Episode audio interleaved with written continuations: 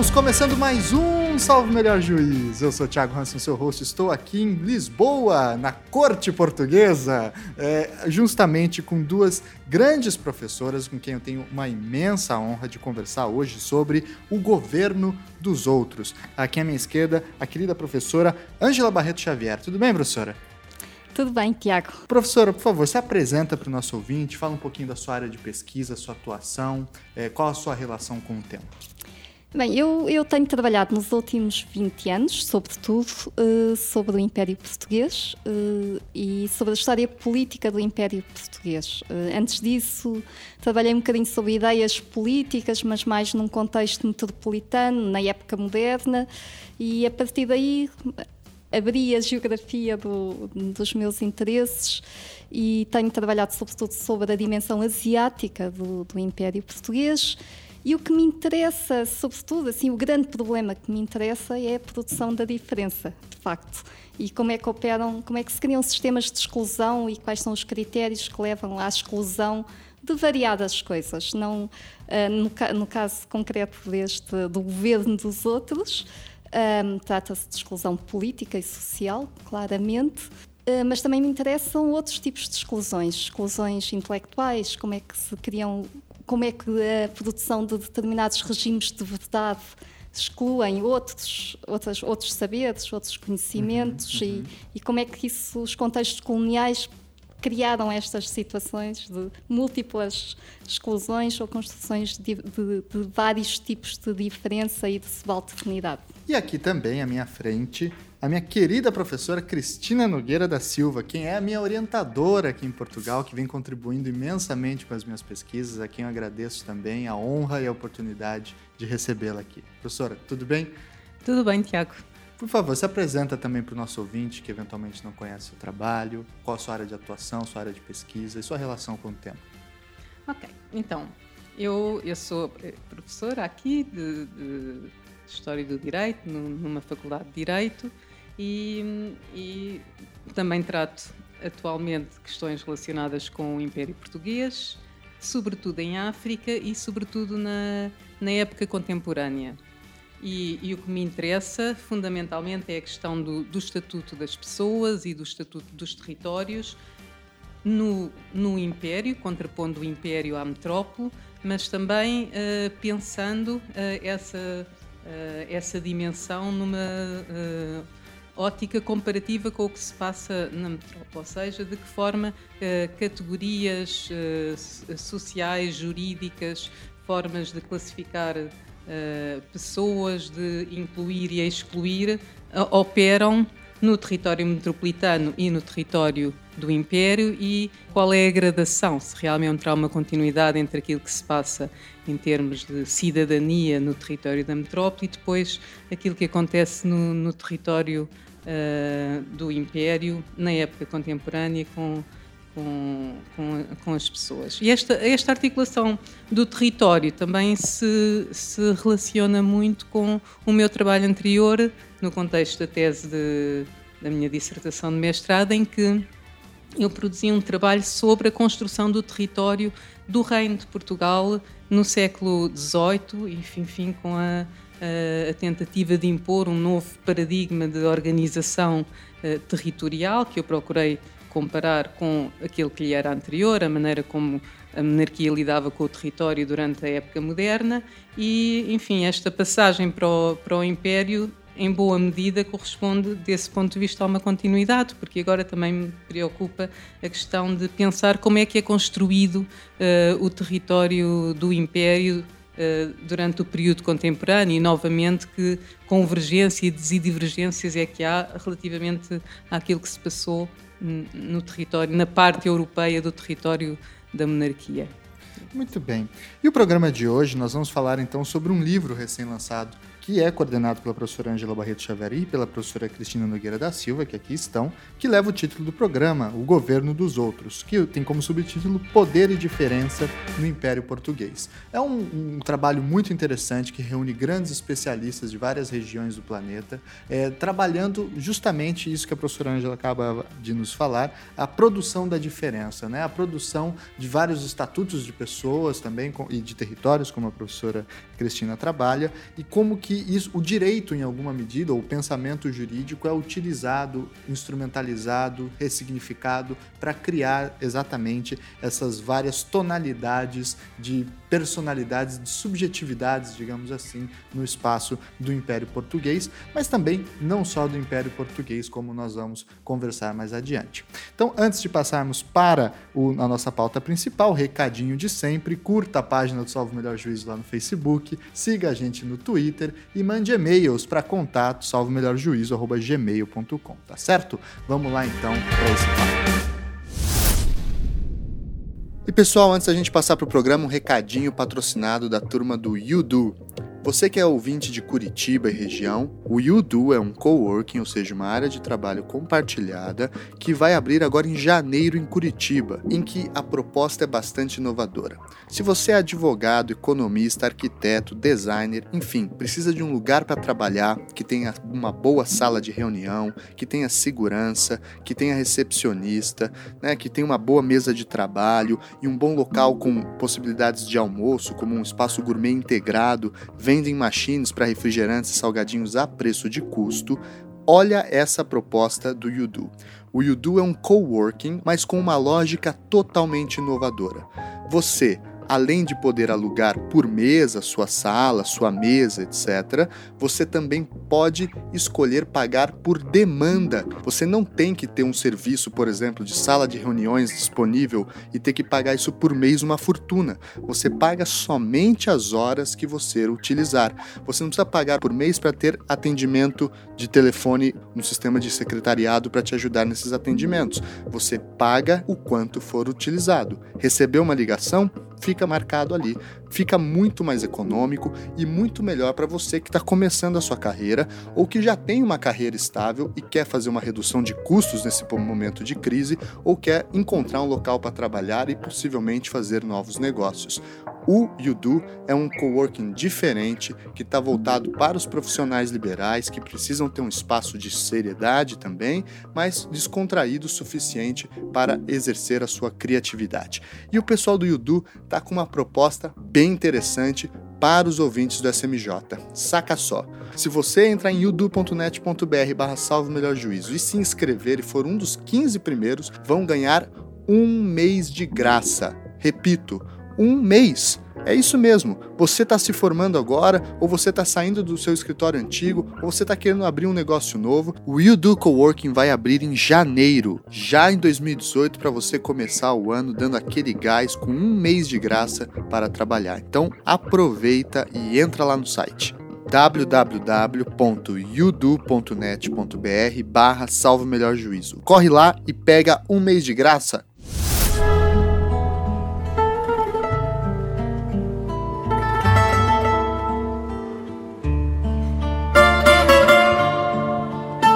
então, no livro que, que, as senhoras estão trabalhando aqui, O Governo dos Outros, é, é um trabalho que vem, na verdade, de um projeto desenvolvido por um grupo de historiadores e de pesquisadores, não só portugueses, mas como de outras, outros países e outras regiões, incluindo brasileiros de grande renome que também escrevem artigos aqui.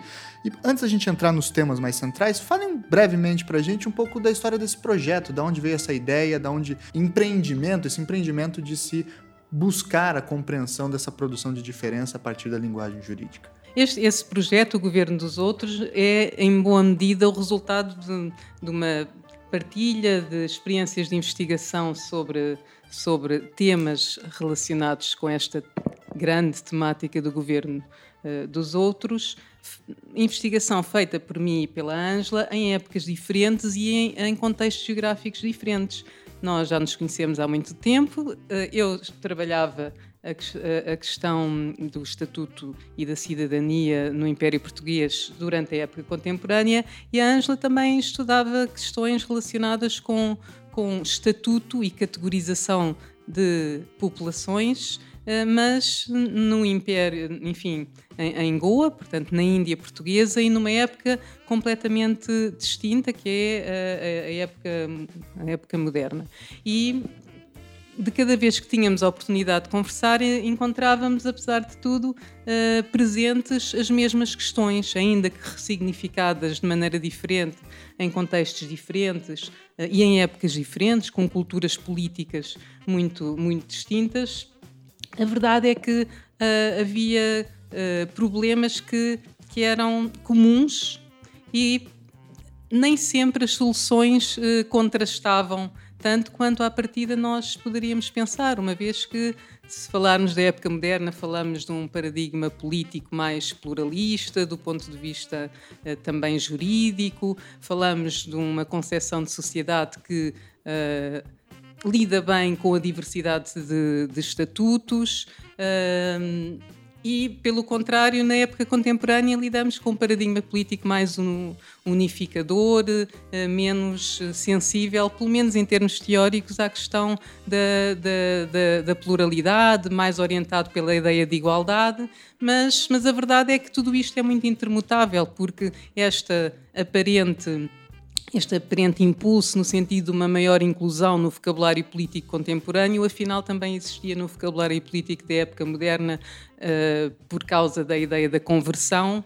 Por outro lado, se a conversão, e isso está muito presente nos trabalhos da, Ângela Barreto Xavier, uh, era uma conversão que tendia não a produzir a igualização, mas a multiplicação de, de, categorias e de instâncias de subalternidade hierarquizadas e diferentes, o mesmo acontecia também na, na, época contemporânea, já não tanto com a questão da conversão, mas com a questão da civilização. Aquelas pessoas estavam em processo de se civilizar e isso também era visto no sentido de uma igualização, mas tal como acontecia no período anterior, essa igualização nunca se concretizava. E isso, enfim, é um aspecto que imediatamente nós identificamos, entre outros, e que está aqui presente no livro. É que, a par desta consciência de que havia. que era interessante pensar na longa duração estes processos. Porque essa é uma perspectiva interessante do livro, né? Ele trata todo o Império Português desde o século XVI, XV, XVI até mesmo o século XX, os processos de colonização, com alguns artigos que, inclusive, vão antes, né? Sim, a, a nossa ideia também era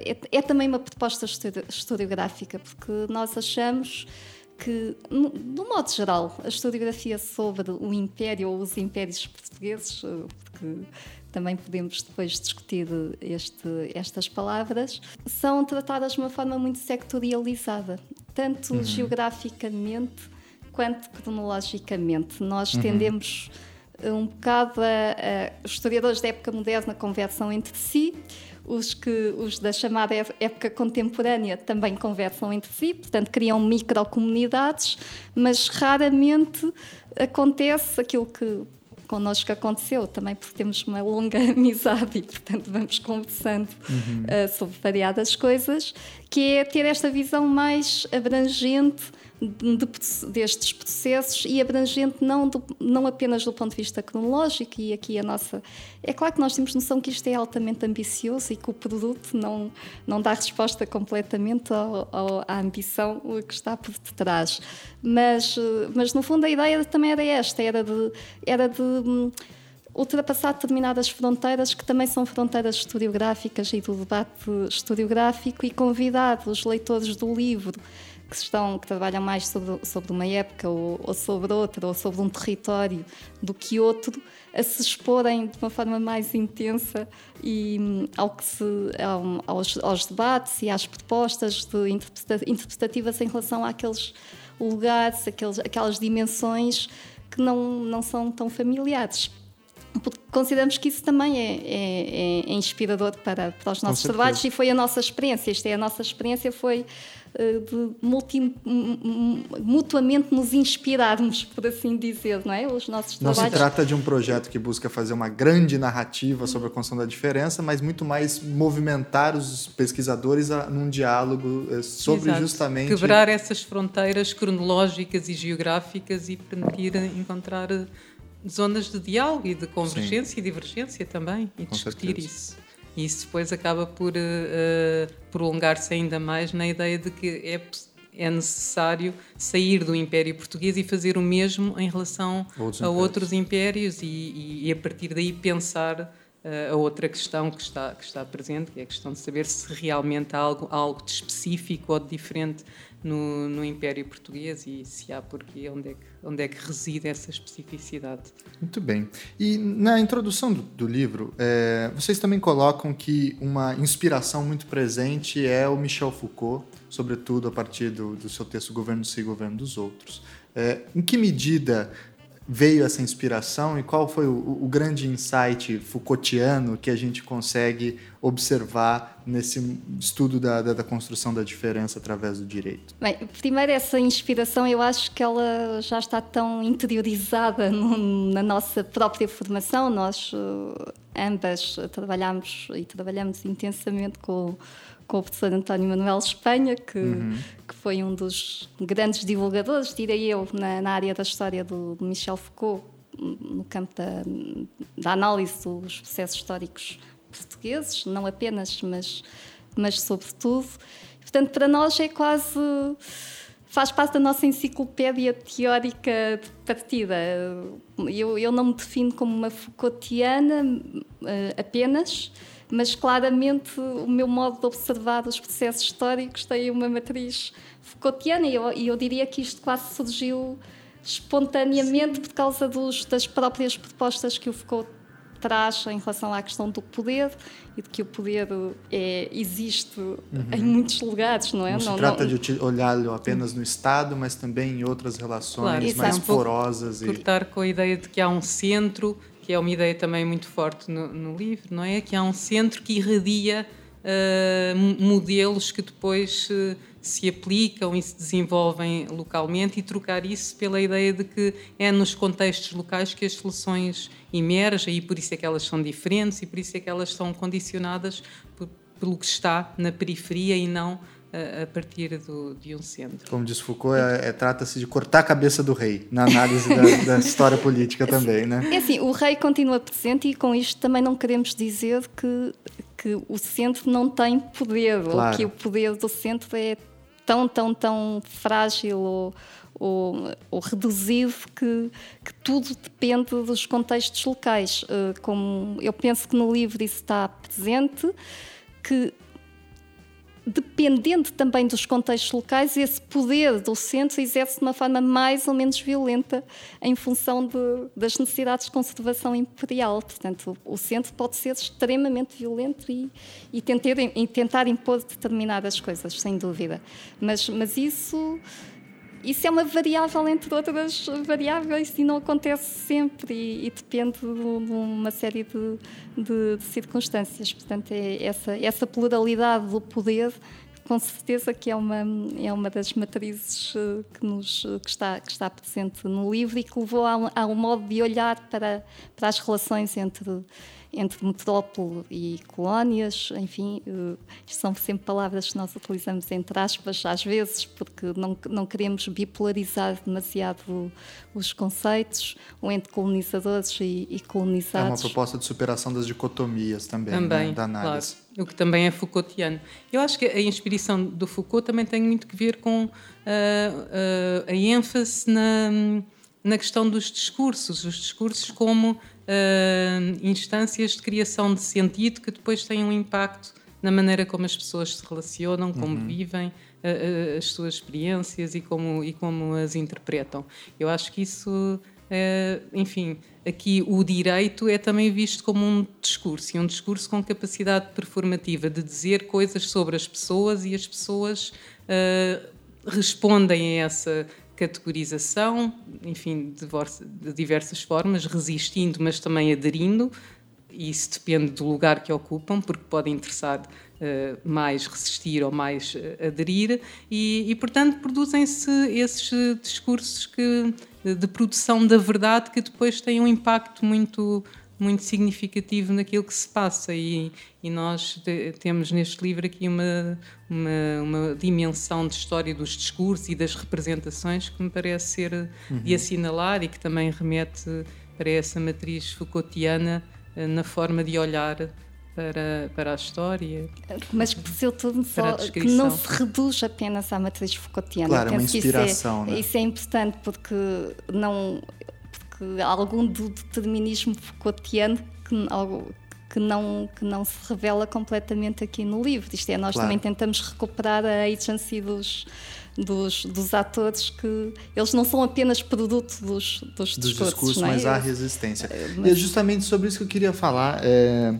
Uma outra frase do Foucault é onde há poder há resistência, né? É justamente nessa última fase dele que ele tenta resgatar as agências ou as atividades dos, daqueles, desses grandes processos de subjetivação. E o próprio título do livro traz um pouco dessa ideia, porque o nosso idioma é, português é um, idioma de grande capacidade. Quem me atentou isso foi o professor Samuel Barbosa, que o próprio título é O Governo dos Outros, dá a compreensão de pode ser um império que está governando outros, ou também pode ser o governo dos outros por eles mesmos. Né? Então é curiosa essa, essa dúplice interpretação do, do título mesmo do livro, que já remete a, a, esse esforço de superar essa dicotomia e tentar encontrar muito mais nesses choques e nessas tensões uma interpretação desses processos de construção de diferença. E falando exatamente disso, esse projeto ele acaba, na verdade, nesse processo de, de, quebra dessas dicotomias, fazendo uma reavaliação ou, ou, reordenando as clássicas narrativas que nós temos já consolidadas na historiografia sobre o Império Português. Uma dessas mais famosas narrativas sobre o Império Português é produzida pelo Gilberto Freire, ou de inspiração de Gilberto Freire, e que depois vai ter vários desdobramentos, inclusive a, a, a velha acusação, que é muito polêmica, de que o Freire teria se associado ao salazarismo, ou teria pelo menos fornecido bases teóricas para o salazarismo, né, que constrói, essa ideia de que o Império Português seria um império doce, né, que o colonizador português a diferença do espanhol ou do inglês seria muito mais fácil no trato, seria muito mais, muito menos violento em outras palavras, né? Em que medida os estudos que são apresentados nesse projeto desconstroem essa visão excessivamente benevolente do Império Português?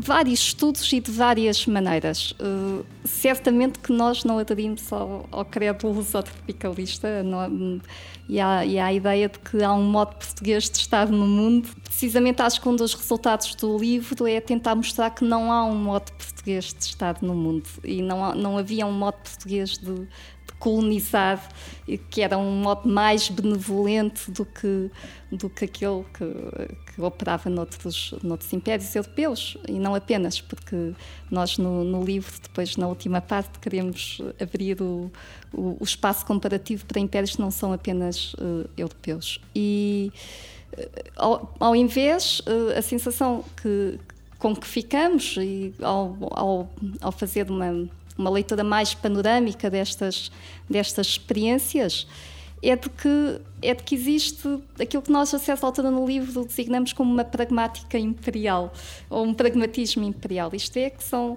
há soluções específicas para situações específicas. E isso, por vezes, pode, pode levar à negociação cultural e política que, que muitas vezes está, que hoje em dia que é, é quase uma ressignificação do lusotropicalismo, não é? A insistência de, do, do, caráter negocial das, das uhum. relações uh, entre colonizadores e colonizados no Império Português. E com certeza que há situações em que isto, em que isto acontece, que isto opera e que se calhar até o modo dominante de em alguns territórios, em alguns momentos de, de relacionamento. Mas o contrário também acontece. Uh, isto é, o, a violência extrema, o, a, a, dizimação, enfim, o, a guerra dos bárbaros do uhum. Pedro Pontoni dá, dá muito conta desse, desse processo, não é? Tu, isso, também, isso, também, isso também acontece sempre que, que é possível, sempre que é necessário, uh, ou sempre que a relação de forças entre portugueses e, e locais o permite. Portanto, nós encontramos eh, situações terríveis no, no, no, Império que não se compaginam minimamente com, com a visão benévola do, do, do, Império Português. Não nos podemos esquecer que esta ideia de que o Império Português é específico e mesmo a ideia do lusotropicalismo, ela surge num contexto muito, esse sim, específico, em que praticamente só os portugueses é que mantêm o seu império colonial intacto depois da Segunda Guerra, quando uh, já há um, um, um contexto internacional que basicamente critica uh, a presença portuguesa fora eh, fora da Europa e, e, denuncia os portugueses como sendo imperialistas e a resposta portuguesa é dizer que, que não são, que não há império português, na verdade há uma nação portuguesa espalhada uh, por vários territórios na Europa e fora da Europa, que curiosamente era, enfim, um, um repescar de uma narrativa que já tinha uh, acontecido logo após a primeira Revolução Liberal, quando os portugueses chamam exatamente uh, os brasileiros para se juntarem à nação portuguesa e superarem uma antiga relação colonial, substituindo por uma relação de igualdade em que todos uh, se, serão uh, parte de uma mesma nação, quer no, na América, quer em África, quer na Índia e por aí fora. Bom, portanto, há, há realmente um contexto, mas também não nos podemos esquecer que esta ideia de que os impérios ou um império é mais benevolente com as populações é uma ideia que se reproduz em todos os impérios, ou seja, raro é o império que não tem sobre si próprio este tipo de discurso. Portanto, Nenhum império também... vai falar, nós somos violentos mesmo. Exato, ou seja, nós tivemos sempre uma relação, os ingleses também dizem, foram mais brandos com os senhores ingleses foram mais brandos com os escravos e depois foram pioneiros na abolição da, da, escravidão e por aí fora, ou seja, todo, todos os impérios têm uma narrativa sobre si próprios que os, que os tenta subtrair à violência extrema que obviamente ocorreu em todos os impérios e eu creio que aí nenhum se distingue particularmente uh, do outro. Bem, e, e, a questão, enfim, se quisermos exemplos concretos da violência extrema uh, do, que esteve presente no Império Português de, desde o início, podemos uh, sublinhar o fenómeno da escravatura. Quer dizer, os portugueses foram os primeiros a transportar escravos da África, primeiro para a Europa e depois massivamente uh, para a América através do comércio transatlântico, que, como sabemos, durou, uh, durou até o século XIX, até muito tarde, e e, e, levou uh, da África cerca de 13 milhões de, de pessoas, fora depois a, a, reprodução natural no território americano e, e, em, outros, e em outros territórios. Bem, e isso também está muito sublinhado aqui no livro, quer dizer, a questão da escravatura foi sempre uma questão central no Império Português, desde o início, desde o primeiro encontro, digamos assim, que há esta realidade, que é uma realidade de extrema violência, é, é sempre uma questão uh, tensional, digamos assim, porque desde a época moderna que a questão da escravatura é discutida e se se discute uh, se é legítimo fazer escravos, se o argumento de que sim é legítimo porque se está a resgatar e a trazê-los para a cristandade, então é legítimo transformar um cristão num escravo, uma vez convertido ao cristianismo, o escravo pode continuar a ser escravo. Portanto, há, há, aliás, a questão da escravatura na época moderna até traz aspectos eh, interessantes, porque desde, desde logo se assume no discurso jurídico português e também teológico, que estão muito, muito juntos, a, a ideia de que aquilo que se passa nas instâncias judiciais africanas, a escravização de africanos por africanos, é válido do ponto de vista europeu, na medida em que uma das formas eh, de legitimar a escravidão é dizer que quando se compram os escravos, eles já são escravos nas suas sociedades, não é?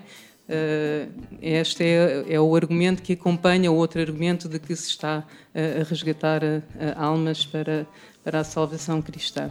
Bem, mas depois o que é facto é que esta realidade continua durante toda a época moderna e quando chega quando chegam as revoluções liberais e se poderia esperar a sua abolição com as constituições e com as declarações dos direitos que todas elas consagram, a liberdade, a propriedade, etc., a escravidão, lá está, é uma realidade que se mantém, é uma permanência ressignificada, porque agora já ninguém procura argumentos que legitimem a escravidão, mas sobrevivem sobre outras vestes os mesmos argumentos, porque continua a dizer-se que apesar de tudo, eh, é melhor ser escravo do lado europeu e ter acesso à civilização e ter acesso à, à, religião verdadeira do que continuar escravo do lado africano e do lado da barbárie. Isso é um argumento que entra pelo século XIX adentro e está presente no, em, muitos discursos uh, que uh, abordam esta temática da,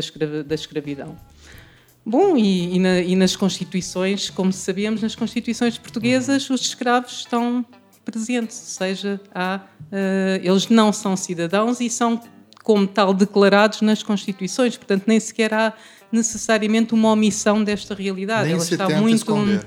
Sim. ela está muito presente, porque na Constituição Vintista se diz que são cidadãos portugueses os escravos que se alforriarem, o que significa que todos os outros não são, mas significa também, creio eu, essa ideia de que a alforria é uma promessa de libertação e de civilização que compensa de alguma maneira a escravização. Portanto, é um argumento que faz lembrar, apesar de tudo, os velhos argumentos da, da época moderna. Uhum. Bem, isto apenas para dar um exemplo da extrema violência, creio claro. que este da escravidão claro. é o melhor exemplo. Não, eu, eu diria que de facto este é um dos argumentos fortes do livro, e voltando à questão da longa duração, que é, que é se calhar a questão.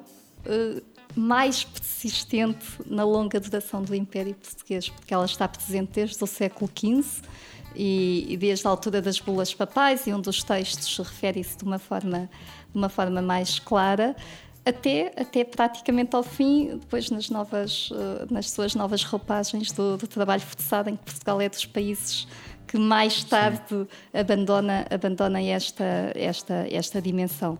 E, e, também gostava de acrescentar a esse nível mais uma questão que tem a ver precisamente com a produção da diferença, que é o paralelismo que, que se verifica no caso do Império Português, ou destas experiências imperiais portuguesas, o paralelismo cronológico entre a produção da diferença uh, a partir do relacionamento com populações extraterritorium, que serão os africanos, e a produção da diferença interna em relação aos, aos judeus cristãos novos e muçulmanos moriscos. Quando nós começámos o projeto, na verdade estávamos mais concentrados nesta dimensão interna e como é que ela se projetava depois para a produção da diferença lá fora. Mas ao longo do projeto fomos apercebendo que na verdade que existe que isto acontece a par, acontece na mesma altura. Sim. Uh, e, e, essa é uma dimensão que nos parece também eh, que ainda permite ser muito mais explorada, mas que, que, que, é instigadora de novos trabalhos, provavelmente. Não, ainda em relação a esta questão da, da, da, da, escravatura e da escravidão e dos escravos e do governo dos outros e dos outros que se governam, a, a questão da escravidão também é, é um bom ponto de partida para se pensar essa desconstrução de uma dualidade muito radical entre colonizador e colonizado, porque Sim. sabemos que, por exemplo, uh, as elites afrodescendentes, muitas delas africanas, estiveram fortemente envolvidas no, no tráfico de escravos. Constitui-se em Angola uma, uma elite, muitas vezes designada como crioula, que é feita uh, de, de, famílias angolanas que estão muitíssimo envolvidas no tráfico. Os próprios uh, administradores coloniais que estão no, no, local, os chamados capitães mores, são tornam-se a certa altura uma espécie de produtores de, uh, judiciais de escravos, porque eles, uh, enfim, têm o poder ju judicial, julgam conflitos entre africanos e apropriam-se. É um exemplo interessante da apropriação do direito africano por entidades ligadas, pelo menos, à, administração europeia, não quer dizer que fossem necessariamente europeus, porque nem sempre eram, e que se apropriam do direito africano para manipulando, fazer cada vez mais escravos para alimentar o tráfico transatlântico. Portanto, há essa espécie de, de apropriação, quer do lado africano, quer do lado eu, europeu, de uma situação que permite que ambos lucrem e que, e que revela muito esta ideia de que uh, os outros se vão governando no, no império e os outros aqui são os, as elites de vida na fronteira entre as duas culturas para lucrar Sim. com a situação do comércio de escravos. É, essa é uma questão muito interessante porque o projeto ele acaba passando, como se diz no Brasil, né, no, no fio da espada. Não sei se se usa aqui também essa expressão, porque se nós cairmos numa narrativa excessivamente pensada a partir da violência, que não deixa de existir, o único problema, o único não, um dos problemas é que nós acabamos apagando a agência daquelas pessoas que ali estão. Nós acabamos criando essa dicotomia que a professora Cristina falava, de ver aquele que sofre a violência como alguém sem qualquer tipo de liberdade de ação, como um, um mero produto de uma história. E o livro tem essa capacidade de resgatar é, essas agências múltiplas e, ao mesmo tempo, manter a marca do processo colonial como um processo de violência. Né? Que é o caso, por exemplo, é, de, de várias e várias análises que são colocadas. Por exemplo, de narrativas tradicionais, como a do Charles Boxer, né, do Império Português, e também uma tradição muito forte no Brasil do Immanuel Wallerstein, da ideia de sistema mundo, né, que tenta ver o colonialismo, digamos, como um mero reflexo de um processo de acumulação de capital europeu. Então, isso também acaba, de outro lado, no mínimo, eh, diminuindo muito o, o, as agências da, dessas pessoas que ali estão, né? como eu fiz a pergunta com relação ao Freire, agora eu refaço ela com relação a essas outras duas é, narrativas. Como é que o livro escapa dessas duas outras narrativas que são de uma excessiva presença do império e do colonizador na, nas múltiplas regiões? Bem, nós, nós tentamos dizer isso na introdução, não é? Que eh, expor estas, estas, pelo menos duas das grandes narrativas. Nós não falamos do, do Wallenstein, porque o livro, de facto, a dimensão económica uh, está muito pouco presente, para não dizer praticamente ausente. É mais uma história jurídico-política e cultural, vamos pôr assim, da, da, produção da, da diferença. Uh, mas em relação ao Charles Boxer, sim, é, é inevitável, porque é sempre o, o contraponto do, do, do Gilberto Freire.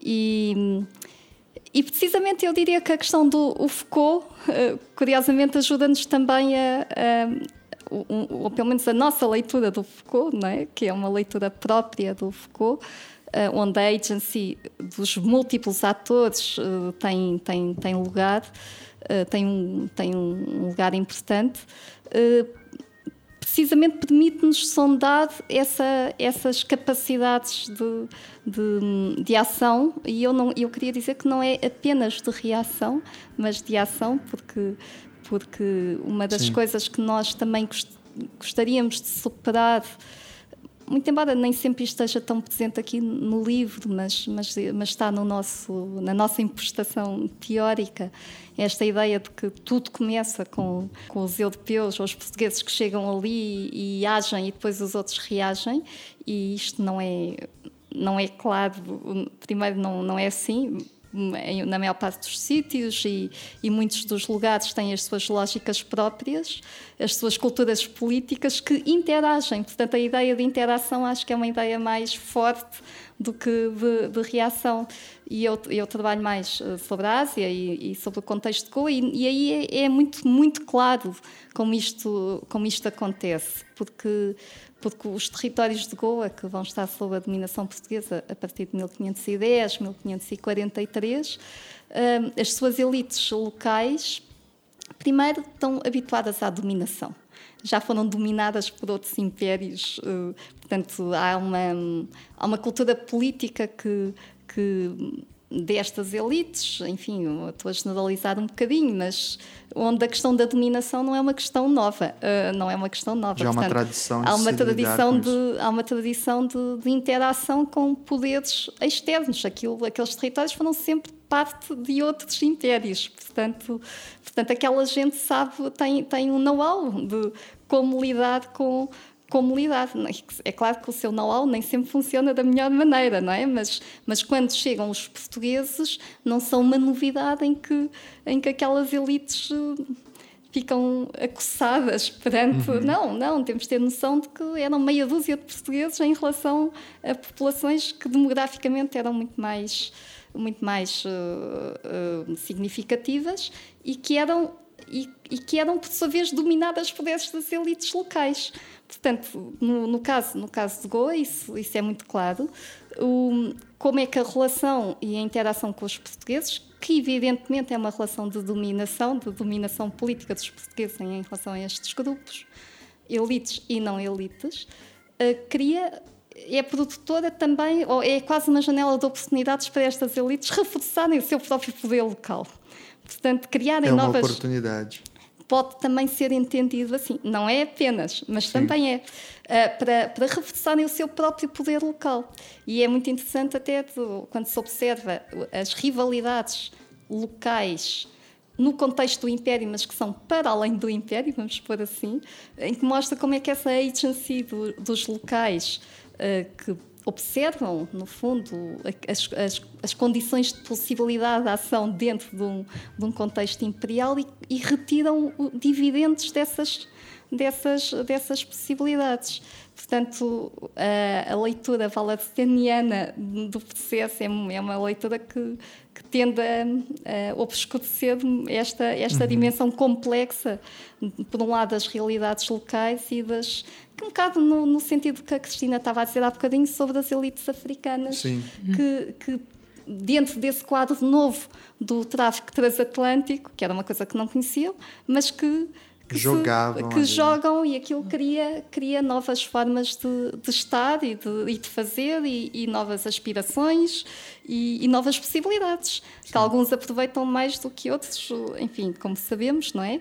Uh, no, caso, no caso que eu conheço melhor, quem fica a perder era quem já estava a perder, vamos por assim, é. quem já perdia antes. É a tragédia da história. É, né? é um bocado a tragédia da história, não é? Quem, quem já não é que não haja alguns processos de mobilidade social, alguns poucos, mas na verdade quem, quem, quem as elites são aquelas que, que, que são as menos penalizadas, muito embora sejam aquelas que mais tarde vão ser as que as que se vitimizam de uma forma mais intensa. Portanto, Sim. o que também é, é, um, é outro processo histórico interessante. É como é que se constrói uma memória eh, de subalternidade quando, quando muitas vezes são os que perderam menos, pelo menos. Não estou a dizer que são os que ganharam mais, mas se calhar foram os que perderam menos nestes, nestes processos. É.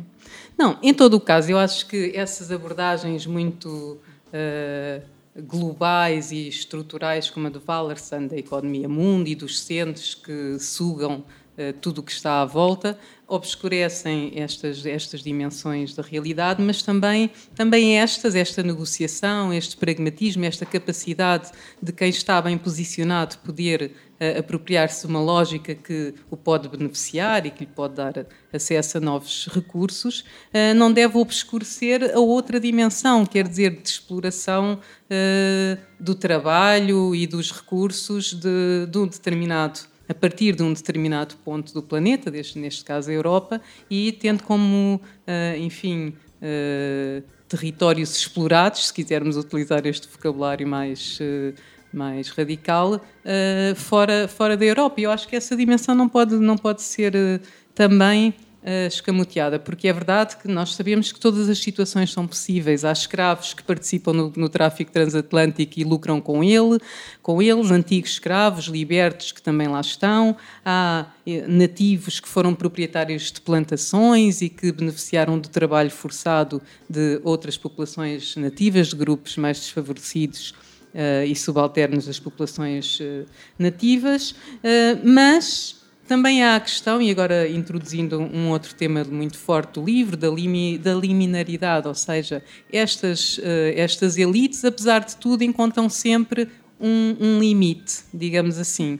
Que é, Sim, enfim, há, há, um teto de subalternidade claro, que é inultrapassável. Porque há aqui uma competição pelos recursos e isso, essa competição, que tem que ver com as questões mais materiais e mais económicas, também explicam a liminaridade. Uhum. É que há um limite porque há uma competição por recursos e não se perde a ideia de que são os europeus que, que têm, em primeiro lugar, acesso a esses recursos. Ou seja, deixa-se que outros ascendam, mas não ao ponto da competição dos outros por pôr em causa a sua preponderância do ponto de vista do benefício económico que pode resultar eh, dali, creio eu. Eu acho que isso Uh, é visível em muitas situações. Por exemplo, o artigo que eu aqui escrevo sobre, sobre os assimilados, claro, há, há grupos da população africana no século XX que beneficiam da possibilidade de ter este estatuto, que é um estatuto equivalente ao de cidadão português, embora, como eu, próprio, eh,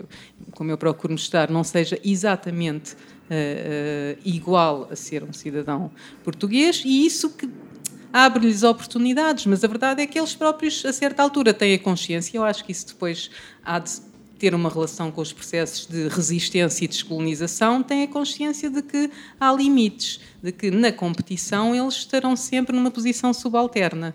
E, e, e isso depois também desencadeia processos muito importantes para se compreender uh, o, o, o desfecho dos impérios, e creio que esta também é uma chave que permite compreender esse desfecho em várias situações imperiais e não apenas na, na portuguesa. Portanto, há aqui um equilíbrio entre as duas perspectivas que tem que ser, uh, que tem que estar sempre presente, sob pena de uh, a ideia da negociação, de que todos uh, beneficiam, de que todos são capazes de se apropriar e todos têm agency, ter efeitos perversos, que é um, um pouco deixar-nos, enfim, novamente a nadar nas águas do lusotropicalismo, de uma relação mais ou menos doce, e sobretudo outro que eu considero ainda mais uh, perigoso, que é a ideia de que as oportunidades estão ali e quem quer aproveita. Uma meritocracia e, exato, colonial. E há uma meritocracia e, portanto... Não, eu, eu penso que isso fica claro, eu diria no, no livro também, que as oportunidades não estão para todos, desde logo para alguns há, há, um território de oportunidades, mas mesmo esses, mesmo, mesmo, mesmo esses, mas mesmo esses a diferença está lá sempre presente. Isto é, o que é impensável, nós dizemos isso algures, é que o colonizado, para utilizar a clássica categoria, esteja em posição de domínio em relação ao colonizador. Um, e isso, e quando isto, quando esta proximidade começa a ser demasiado grande, a reação social é também, é também, é também forte. E eu creio que essa é um, uma das outras coisas que nós tentamos mostrar no livro, não, depois não sabemos se os leitores. Uh, depois é muito interessante, porque as leituras vão sempre além do que nós pensamos e, e em outras situações não, não ficam aquém daquilo que nós gostaríamos de, de, de propor. E uma, e uma coisa que, eu, que nós uh, tentamos e que eu creio que ficou clara no livro é esta tensão entre entre o quadro jurídico e as dinâmicas sociais. Isto é, por vezes o quadro jurídico pode ser mais equalizador do que aquilo eh, e quando é e quando é produz diferença porque uhum. pode suscitar diferença e, e, e, no caso da conversão, por exemplo, isso é muito interessante porque há esta ideia de que de que o batismo, isto é quem se converte, quem se converte uh, é introduzido numa situação de similaridade jurídica ao, aos portugueses, porque há uma equivalência entre o batismo e a, e a, e a naturalidade e uma, uma equivalência jurídica. Portanto, em teoria, em teoria, um convertido teria acesso às mesmas coisas que os portugueses. E em alguns lugares isto é expresso de uma forma muito clara. Isto é, decretos régios que o dizem de uma forma claríssima. Na época moderna, isso acontece em alguns territórios. Mas, e, e, e, é, e esta, esta enunciação de uma virtual igualdade entre colonizadores e colonizados tem um efeito brutal de, de, de, multiplicação da diferença. Porque, porque enquanto as, os tais grupos que têm alguma margem de, de agency procuram utilizar isto em, em seu favor, o, essa, essa tentativa de, portanto, de redução de distância entre, entre colonizador e colonizado tem como resposta a criação de novos Sim. mecanismos de distinção para é. evitar que a, que a, diferença se reduza. Me vem à cabeça agora, apesar de não ser uma premissa do livro, o, o diagnóstico do Marx na questão judaica, de que se cria a igualdade formal perante o direito para se legitimar a desigualdade material na sociedade. Sim, ou né? para se ocultar essa desigualdade. É, para pelo menos é, mapeá-las. Né? Sim, mas eu acho mas... que aqui eh, nas situações coloniais é mais do que isso, porque imediatamente uh, uh, o direito acompanha essa subalternização, Sim. ou seja, acaba por uh, a igualdade ser, uh, ser depois estatutos. destruída mesmo juridicamente pela claro. multiplicação sim, de estatutos sim, intermédios que Quer dizer, há uma, uma tendência para a multiplicação nas situações imperiais que é verdadeiramente Cria-se a regra geral e cria-se a exceção da exceção. Imediatamente, da exceção, exato, é uma coisa imediata. É porque, no fundo, a regra geral não tem a ideia de igualdade por detrás. Muitas claro. vezes. Muitas a matriz vezes, não é verdadeiramente, não, genuinamente igualitária. Muitas vezes é uma solução técnica que, que conduz a isso. É o próprio modo de operar do direito que leva a que determinados enunciados sejam produzidos. O peso da tradição, e, muito e mais que, do que e que, mas que pode não ter por trás uma ideologia igualitária. Uhum. Mas, mas o que é interessante é que a leitura que outros fazem desse, desse enunciado pode ser mais igualitária do que a intencionalidade do produtor, claro. não é? Claro. Vamos a alguns. Já agora é o caso do, dos libertos no, no claro. Brasil, a questão brasileira, e hoje é um, é um assunto muito discutido, porque é que no Brasil se produzem mais libertos do que em outros impérios, e se isso seria um sinal eu acho que está presente esta ideia da forma portuguesa de lidar com as populações, nomeadamente africanas, mas a verdade é que o liberto uma vez liberto, é um cidadão como os outros, não é? Mas na verdade não, ele não é. Nós já aqui o artigo da, da Fernanda Pinheiro que mostra logo uh, esta ideia do liberto ingrato, da possibilidade de voltar a ser escravo, que é uhum. é qualquer coisa que pesa sobre este liberto. Ele é igual aos outros, mas os outros Uh, os que não nunca foram escravos a... nunca vão ser reescravizados. Acontece depois o mesmo com a categoria do assimilado no século XX. Ele é um cidadão português, mas nem os cidadãos portugueses carecem de pedir a cidadania portuguesa tendo nascido no território português e muito menos podem sofrer um processo de indigenização caso deixem de.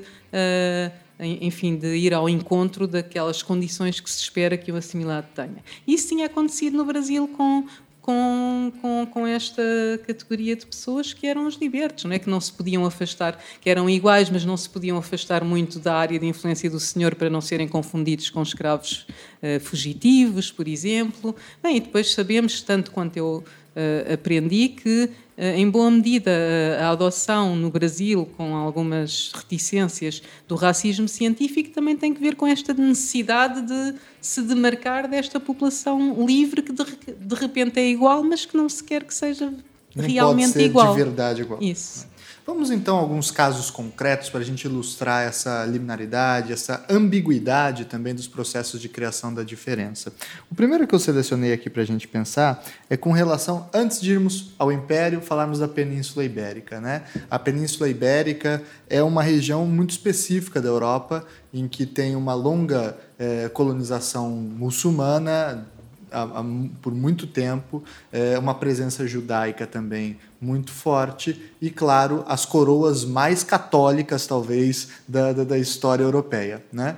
Como é que essa diversidade religiosa criou e produziu também as suas diferenças. Né? A gente conhece, por exemplo, termos como cristãos novos e assim por diante. Quais são esses institutos, essas diferenças? Como que na, na, na prática isso, essas diferenças foram desenvolvidas? Essa, essa é uma das grandes questões em relação à história da Península Ibérica tarde medieval e, e, e primo-moderna, não é? Que é, que é precisamente a, a, existência ou a coexistência de comunidades com várias uh, pertenças religiosas e em relação às quais existe uma situação de pluralismo jurídico, efetivamente, não, não, não para tudo, mas para, nomeadamente para as matérias de direito privado, uh, tem, tem o, o, seu próprio direito para, para, para gerir as suas, enfim, as suas vidas e os, as suas próprias autoridades, etc. Eh, como, como, como se, se, sabe, existe uma vastíssima historiografia sobre isso. Eh, agora, recentemente, inclusive, um conceito, enfim, eh, que não é novo, mas que ressurgiu para pensar estas questões, nomeadamente do ponto de vista jurídico, o conceito de convivência tem sido, tem sido utilizado para, para, para pensar as, os impérios ibéricos e a, e a sua especificidade também relacionada com as experiências internas. Eu tenho uma visão um bocadinho, quer dizer, a palavra convivência para mim e no português eh, ainda, ainda não tenho total consciência se no espanhol, no castelhano a palavra tem exatamente a mesma significação, mas, mas na língua portuguesa a palavra para mim tem uma carga demasiado positiva. Remete eu, um otimismo, né? E, e eu não tenho uma leitura tão otimista sobre o que se passava na Península Ibérica. Uh, antes do início do, do, expansionismo ibérico, por assim dizer, e em paralelo com esse, com esse expansionismo. Ao contrário, o que nós, e isto esteve sempre por detrás do início do projeto, foi perceber que, primeiro, as formas de relacionamento, nomeadamente com os cristãos novos e a, e a passagem dos dos, do Estatuto de Judeu para Cristão Novo através da conversão, era uma espécie de modelo de modelo de, de formas de relacionamento com a, com a com essa transição da, da diferença religiosa para ou, ou, de um processo de maior pluralidade para um processo de maior homogeneização. E que há uma tensão clara uh, e, e, isso também é explorado no livro entre o chamado pluralismo jurídico que é, que é a matriz dominante e é a linguagem dominante do ponto de vista jurídico-político que convive e de uma forma crescente e cada vez mais tensional, na minha opinião, com uma matriz que é homogeneizadora e que passa pela confissão religiosa e pela, e pela, pela homogeneização uhum. religiosa. E isso, isso encontra claramente no modelo cristão novo, ou judaico-cristão novo e depois muçulmano morisco, nós sabemos muito menos no que diz respeito à história portuguesa sobre esta segunda transição dos muçulmanos para moriscos. É, é um, é um tema que que ainda merece hum, realmente ser aprofundado. Sabemos bastante sobre a questão cristã nova e claramente a diferenciação é constante, é recorrente. Aliás, os estatutos de pureza de sangue são, são, a, são a prova disso, não é? é Assumir é da... cargos políticos exigia, né? Exatamente, são mais uma ilustração daquilo que nós estávamos a falar anteriormente, porque também em relação aos cristãos novos se aplicava esta ideia da equivalência entre, entre naturalidade e, e batismo. Portanto, em teoria, também os cristãos novos seriam seriam equivalentes aos portugueses, mas, mas o que nós vemos ao longo do século XVI e XVII é exatamente o, o oposto, que, que é a produção de, de, de um conjunto de situações institucionais que impedem estes cristãos novos de, de, de, chegar aos mesmos lugares que os portugueses, eh, com uma ressalva, com uma ressalva. E isso acontece, creio eu, em, todo, em todas as experiências que eu estudei eh, no contexto imperial. É que ehm, a capacidade financeira destes grupos pode alterar a lógica de relacionamento. Hum. Uh, e, e, nós vemos isso também em relação a cristãos novos e também e no caso de Goa vê-se isso claramente em relação aos, aos indianos que, que são, têm uma grande utilidade para a, para a sobrevivência financeira do, do poder político. Aí cria-se uma situação extraordinária e, e de uma relação mais benevolente, se assim quisermos, ou, e, e, sabemos que há cristãos novos que, que que têm estatutos, são-lhes reconhecidos estatutos de pureza de sangue, sabendo-se que eles são de origem cristã nova. Portanto, compram esses estatutos e alcançam determinadas posições, mas porque são banqueiros uhum. uh, e financiam diretamente as coroas ibéricas e isso dá-lhes um, uma capacidade, uma agency, uma agency que, que outros que não têm estas capacidades também não conseguem provavelmente alcançar essas essas situações. Mas sim, mas eu não, não tenho, pelo contrário, acho que a conversão de facto é um extraordinário território produtor da diferença uh, no, no, contexto ibérico e depois na, na, na, curta e média duração. Depois, na longa duração, em relação aos cristãos novos, de facto, eles vão se dissolver, não é?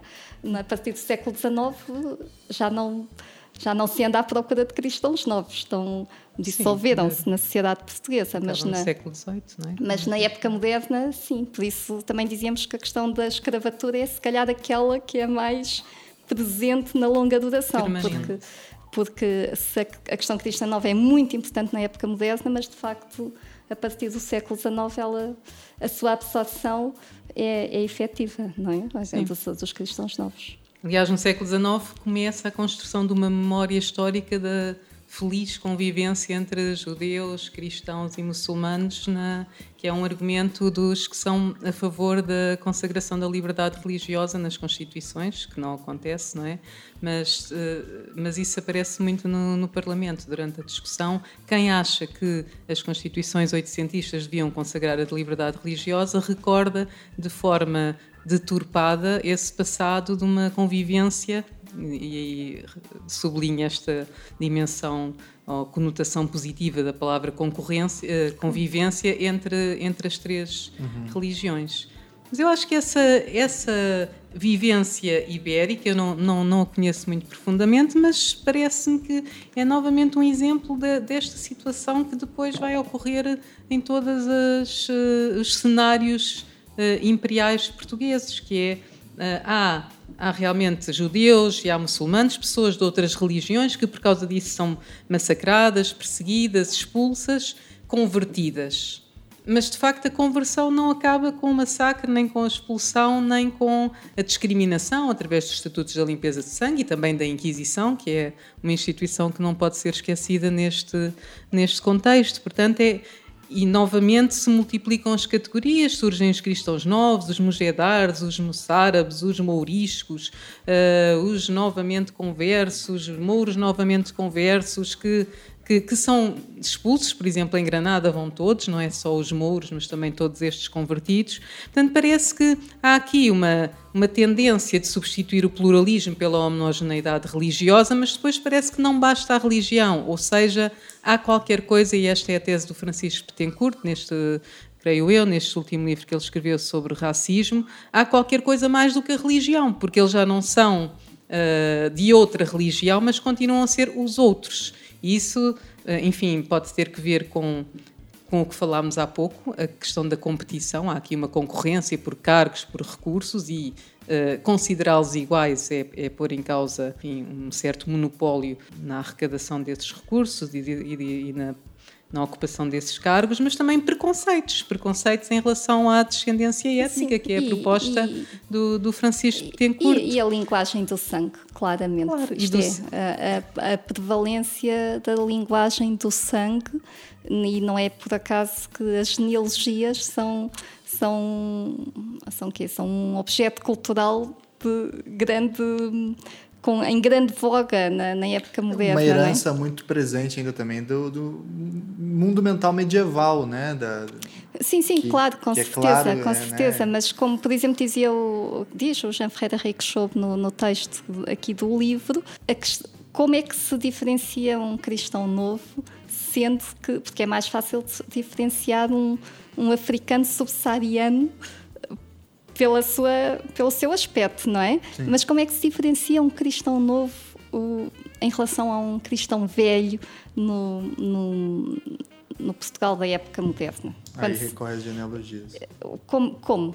Como? Sendo, sendo que no dia a dia não se consegue diferenciar e sendo que já não ostentam a estrela de David para serem diferenciados. E, e, portanto, isso produz a necessidade de novas formas de, de diferenciação, ou, ou novas, ou, ou, retomar velhas formas, nomeadamente a linhagem e, a, a, a e, esta ideia de que, por exemplo, os cristãos novos, só os de quarta geração, é que podem aceder a determinadas coisas, com a ideia de que o sangue enfim, que o, o, o, vício de sangue se, se vai dissolvendo ao, ao, longo do tempo e com a cristianização e a exposição à cristianização, isto purifica o próprio sangue.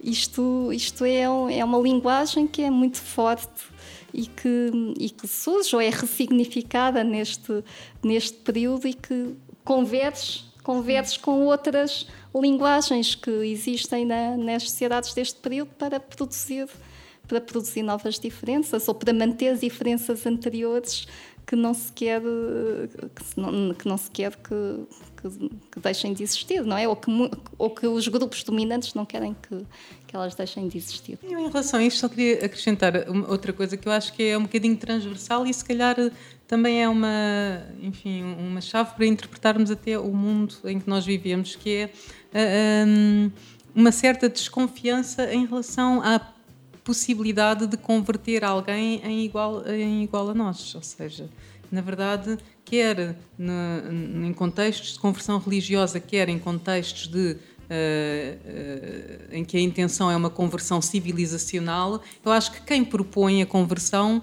Uh, na verdade nunca acredita que ela é realmente, realmente possível. Portanto, a conversão gera sempre desconfiança e isso coloca estas pessoas, e eu creio que mesmo os mais, os que têm mais recursos financeiros, numa posição de vulnerabilidade, porque qualquer ocorrência na vida de um grande banqueiro pode imediatamente claro. despoltar outra vez o argumento do seu ah, sangue ah, claro, claro, judeu. Portanto, ou seja, parece que mesmo essas pessoas que ocupam um lugar particularmente uh, privilegiado ficam sempre vulneráveis face a esta. Claro, com certeza, porque elas realidade. ocupam um lugar privilegiado por uma razão, por questões de oportunidade, não é? São, não é por razões intrínsecas, é porque claro. naquele momento são oportunas, são sim. particularmente úteis, mas sim, sem dúvida. Não. E a professora Cristina já adiantou, e a professora Angela também, algumas questões com relação à, à, escravidão, mas vamos aprofundar alguns temas no entorno da escravidão. Uma das questões que eu queria perguntar com relação à escravidão é em que medida o, a, a, tradição jurídica, o pensamento jurídico contribuiu para a construção desse discurso de inferioridade do africano com relação à escravidão? Porque a gente tem o conceito de escravo, que da antiguidade não tinha uma conexão étnica, como nós sabemos, e que na modernidade vai ganhar essa conexão étnica e que muitas vezes também vai ser ressignificado. A gente tem o caso brasileiro dos chamados negros da terra, que era um nome dado a, a, aos indígenas escravizados também, né? Mas muito mais como uma forma de é, criar um sinônimo de escravo com negro do que propriamente recuperar a ideia de escravidão. Como é que o direito, enfim, é, contribuiu nesse sentido para a construção da, do processo de escravização moderna?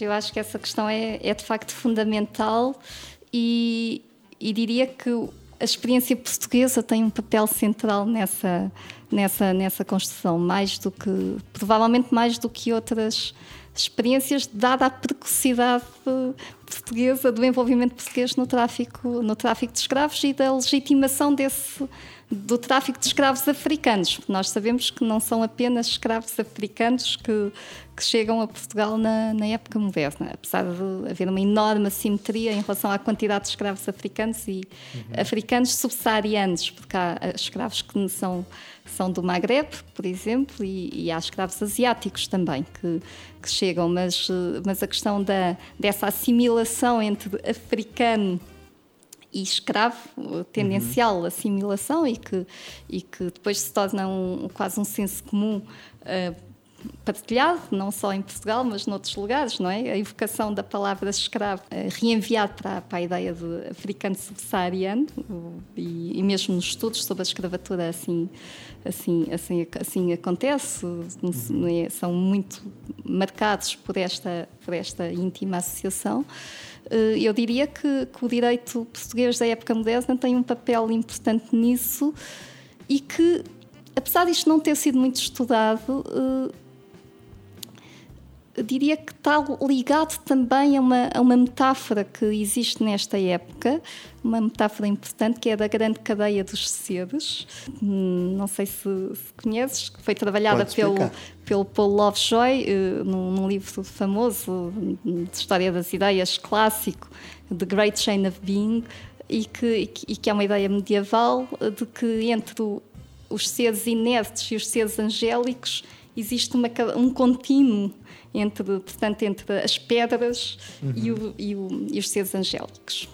E nesse contínuo, o, as populações africanas vão ser cada vez mais representadas como estando num, num estado inferior de outras populações. Um, e, e creio que isso enfim, seria de explorar e perceber em que medida é que as, as modificações nesta metáfora são, são paralelas são paralelas à questão da escravidão subsaariana uhum. e, e, também é uma forma de legitimação dessa, de, dessas formas de, de escravidão.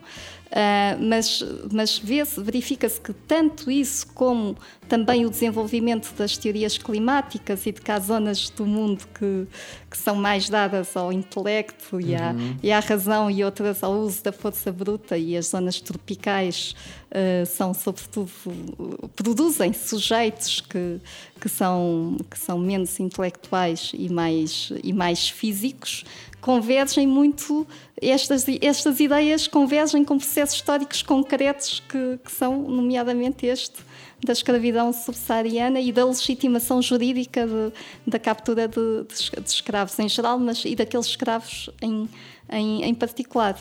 Eu penso que seria interessante, inclusive, eu, eu não, não fiz esse trabalho e não, não.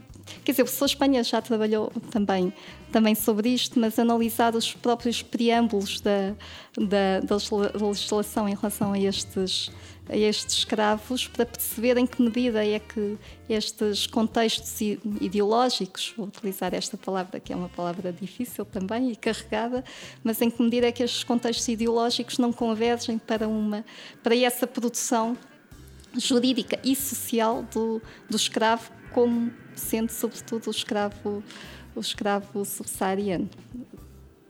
Pois eu uh, confesso que aí não, não, enfim não tenho muita coisa a dizer, porque para mim permanece.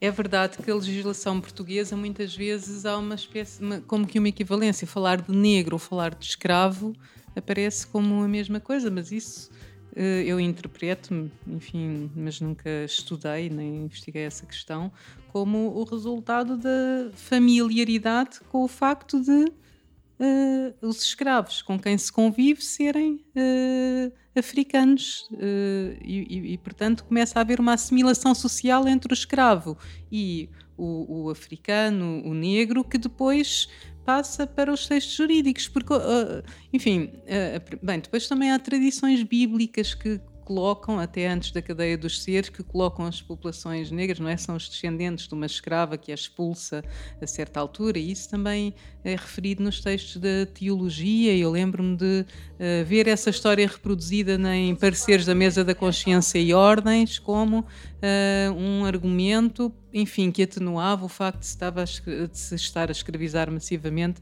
as populações da África subsaariana. Um, mas depois há o direito romano. O direito romano uh, não tem essa conotação, creio eu, e é esse pois, o, mas é, o corpo, é essa passagem, no fundo, corpo, que é interessante, uh, não é? jurídico romano que serve uh, para enquadrar, em boa medida, para enquadrar a instituição da escravatura durante a época moderna e também na época contemporânea, enquanto ela existe, não tem essa conotação e depois é, é realmente o direito português, em muito, na legislação, isso observa-se enfim, a, a, a, minha interpretação é esta, mas não. Sim, mas não, no fundo pensei... eu acho que isso traduz essa porosidade ou permeabilidade do direito português àquilo que são as dinâmicas sociais Exatamente. concretas, não é? E Sim. porque, que é o caso de criação de vários outros termos também, né? Depois vem surge o liberto, aí depois a professora Cristina falou do que liberto. É um termo que romano que é um termo romano, que, e depois tem o, o, liberto, que aí é reescravizado por ingratidão, claro. né? E aí surge uma. Porque uma... a ideia da ingratidão também vem no direito romano e depois passa para as ordenações, portanto é recebida enquanto direito romano no texto das ordenações e há um artigo que realmente prevê que o liberto ingrato seja reescravizado, o que significa, obviamente, que o liberto, apesar de ser uh, homem livre continua a ter obrigações para com, com o seu antigo, antigo senhor. E a, e a, categoria liberta até é uma categoria interessante, porque depois também vai mudando. No, no século XIX, a categoria liberto muda completamente. O liberto de que se está a falar já não é este liberto do Brasil, que está nestas circunstâncias, enquadrado pelo direito romano, mas é um estatuto que se torna transitório. É a maneira que se. Uh, que se encontra para compatibilizar a categoria liberto com as categorias jurídicas e políticas do liberalismo é dizer que é um estatuto transitório. O liberto é alguém que durante uh, um período de tempo trabalha gratuitamente para o seu senhor para o indemnizar. É a questão da propriedade, ou seja, é verdade que a liberdade é um direito consagrado nas Constituições, mas a propriedade também. E, portanto, libertar os escravos é uma forma de expropriar os senhores e quando não há condições financeiras para indemnizar os senhores, que era o caso do Estado português e, enfim, o grande uh, propulsionador da abolição em Portugal, que foi Marquês de Sá da Bandeira, dilo explicitamente, então tem que ser o próprio escravo a indemnizar o senhor por, por essa expropriação. E, e então a, a, a, categoria liberto ganha esse outro significado, é alguém que durante um certo tempo uh, trabalha para o senhor para o indemnizar, mas ao mesmo tempo está na condição de livre junto do senhor civilizando-se, ou seja, está a aprender a viver a, a viver em liberdade. E, e Sá da Bandeira diz mesmo, por isso é que há um sentido liberal para a palavra liberto. e ele está claramente a referir-se à legislação pombalina que dizia que a palavra liberto e a categoria liberto era uma categoria bárbara do direito romano. E, portanto, há essa é, é a mesma palavra carrega sentidos diferentes quando se passa do século XVIII para o século XIX. Uh... Isso por um lado, mas uh, independentemente dos sentidos diferentes que a palavra vai adquirindo, a própria palavra em si é uma palavra que encerra a liminaridade. Claro. Porque ao dizer liberto, já se está a pressupor a existência, claro. a existência anterior, não é? Porque se se pretendesse uma integração completa, não havia categoria sequer. Mas o problema é que há, é uma categoria jurídica, claro, não é claro, só exato, uma, não, é? uma categoria jurídica, mas que existe e ao existir ela própria já encerra esse, esse estatuto e essa identidade que é uma identidade que não é igual há, há, claro. há, daqueles que supostamente uh, vão assimilar ou, ou, ou da, da, comunidade na qual os libertos são claro. integrados. E isso é equivalente à categoria de cristão novo ou à categoria de novamente convertido. São palavras que em si mesmo estigmatizam aqueles que, que são assim designados, não é? Claro.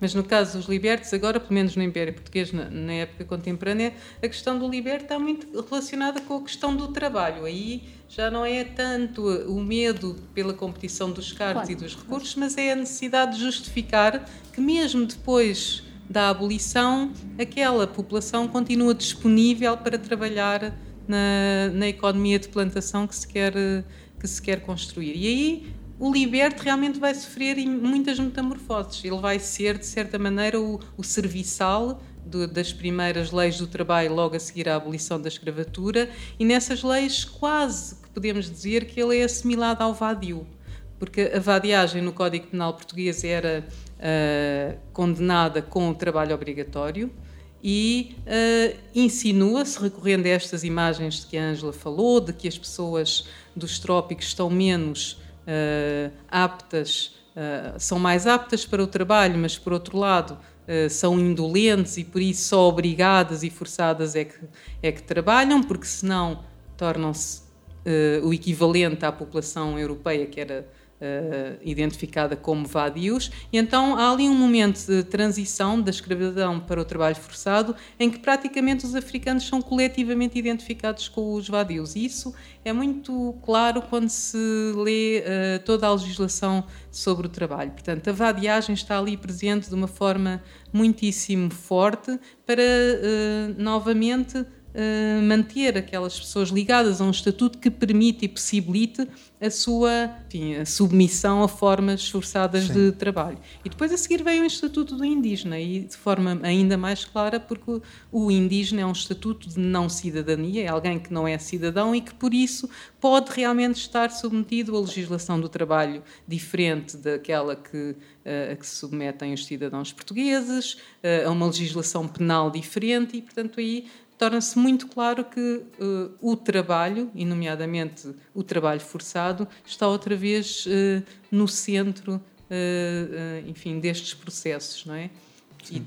E de alguma maneira podemos dizer que é uma continuação da, da, da, da questão da escravatura e é isso também que, que tentámos fazer passar no livro com a introdução de um artigo não é sobre sobre essa questão e depois os problemas que Portugal enfrenta no plano internacional por causa dessa espécie de continuidade.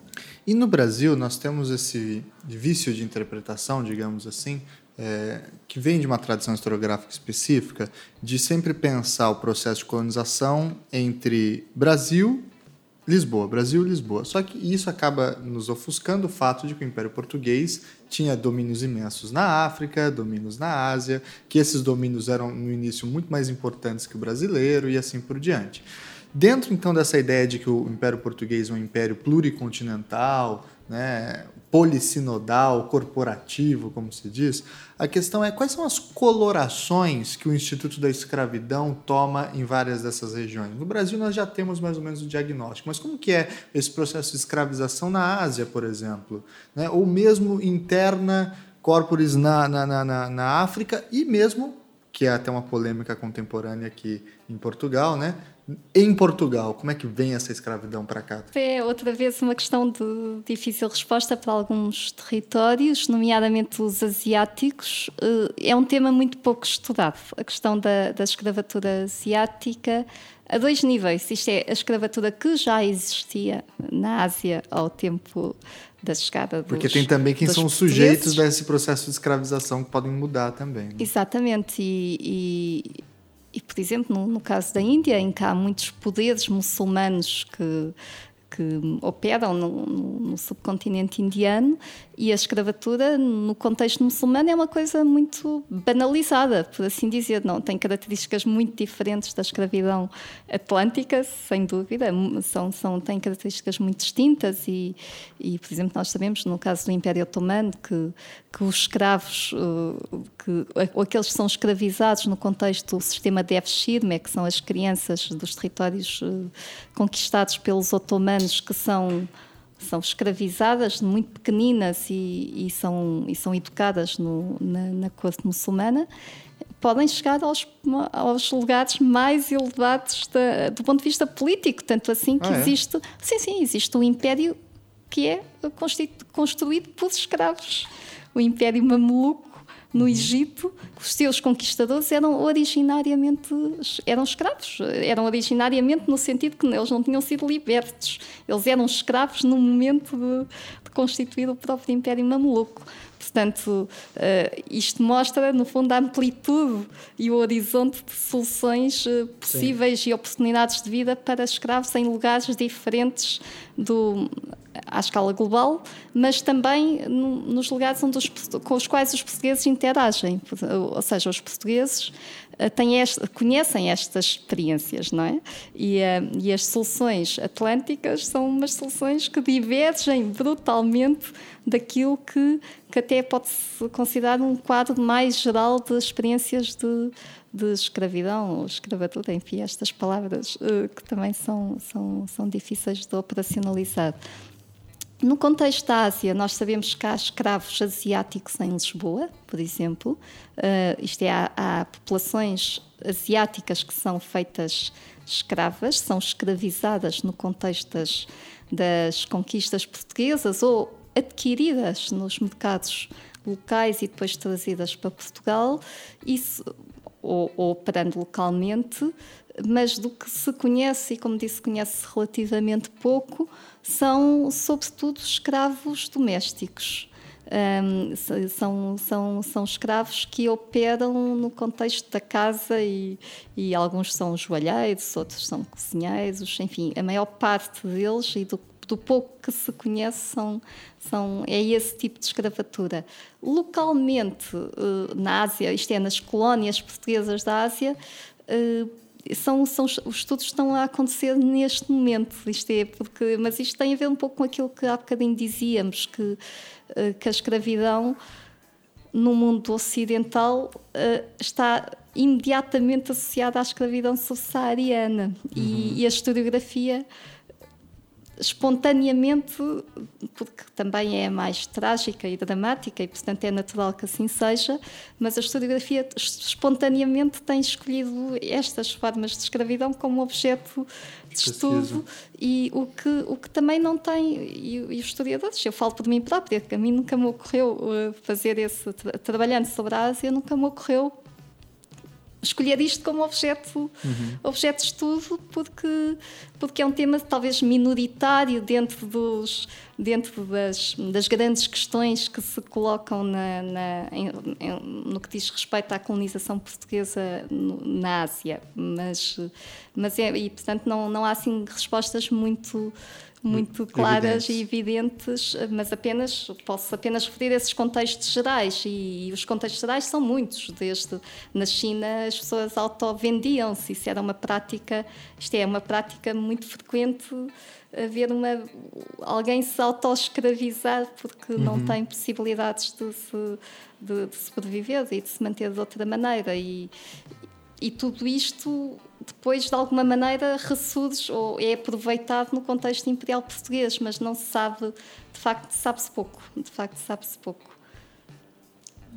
Não, em relação a isso, eu, eu penso que uh, enfim, nos, territórios africanos, enquanto dura a escravidão, o grande, enfim, o grande negócio é realmente o tráfico de escravos e por isso uh, boa parte ele, são, são exportados para a América. Alguns, sabemos, vão, vão, vão para a metrópole, ficam em Lisboa, em com estatutos diferentes. Eu, eu, eu recordo-me de ler há pouco tempo que no século XVI cerca de 10% da população de Lisboa seria de origem africana e boa parte deles escravos, embora não se saiba fazer essa discriminação.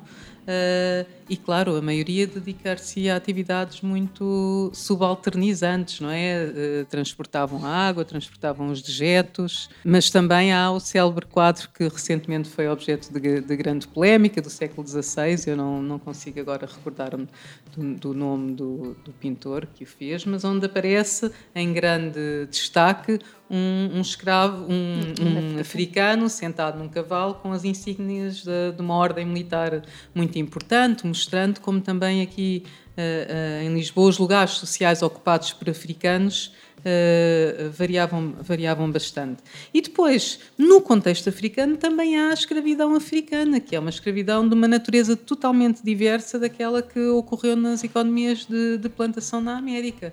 E, e, e, essa era muito forte. Para já, o facto de existir era já uma, uma, uma justificação para uh, a compra Americano. de escravos no sertão para vender para, para a América. Mas depois, quer dizer, eu recentemente li, eu também não conheço muito bem esse fenómeno, sei que é uma, é uma escravidão doméstica que muitas vezes decorre em Moçambique, por exemplo, a autoescravização por dívidas. Muitas vezes as pessoas escravizam-se para se colocarem na dependência de alguém e conseguirem proteção e até lugares sociais mais elevados do que aqueles que tinham originalmente quando não eram escravos. Portanto, é uma realidade muito, muito complexa e também a escravidão doméstica. Muitos destes escravos não podem ser vendidos, por exemplo, que é uma coisa que distingue bastante daquilo que se passa na, na escravidão uh, transatlântica. Um, enfim, eu lembro-me recentemente, estive num, num, colóquio em homenagem ao, ao, professor José Capela, que foi uma das pessoas pioneiros do estudo documental da escravidão em Moçambique, e ele diz uh, que em Moçambique o difícil era encontrar alguém nas cidades moçambicanas que não fosse escravo. Ele diz que cerca de 90% da população estaria, de alguma maneira, integrada num estatuto de, de, de escravidão. Ou seja, uma, uma eh, escravidão muito nas, diferente. Exato, né?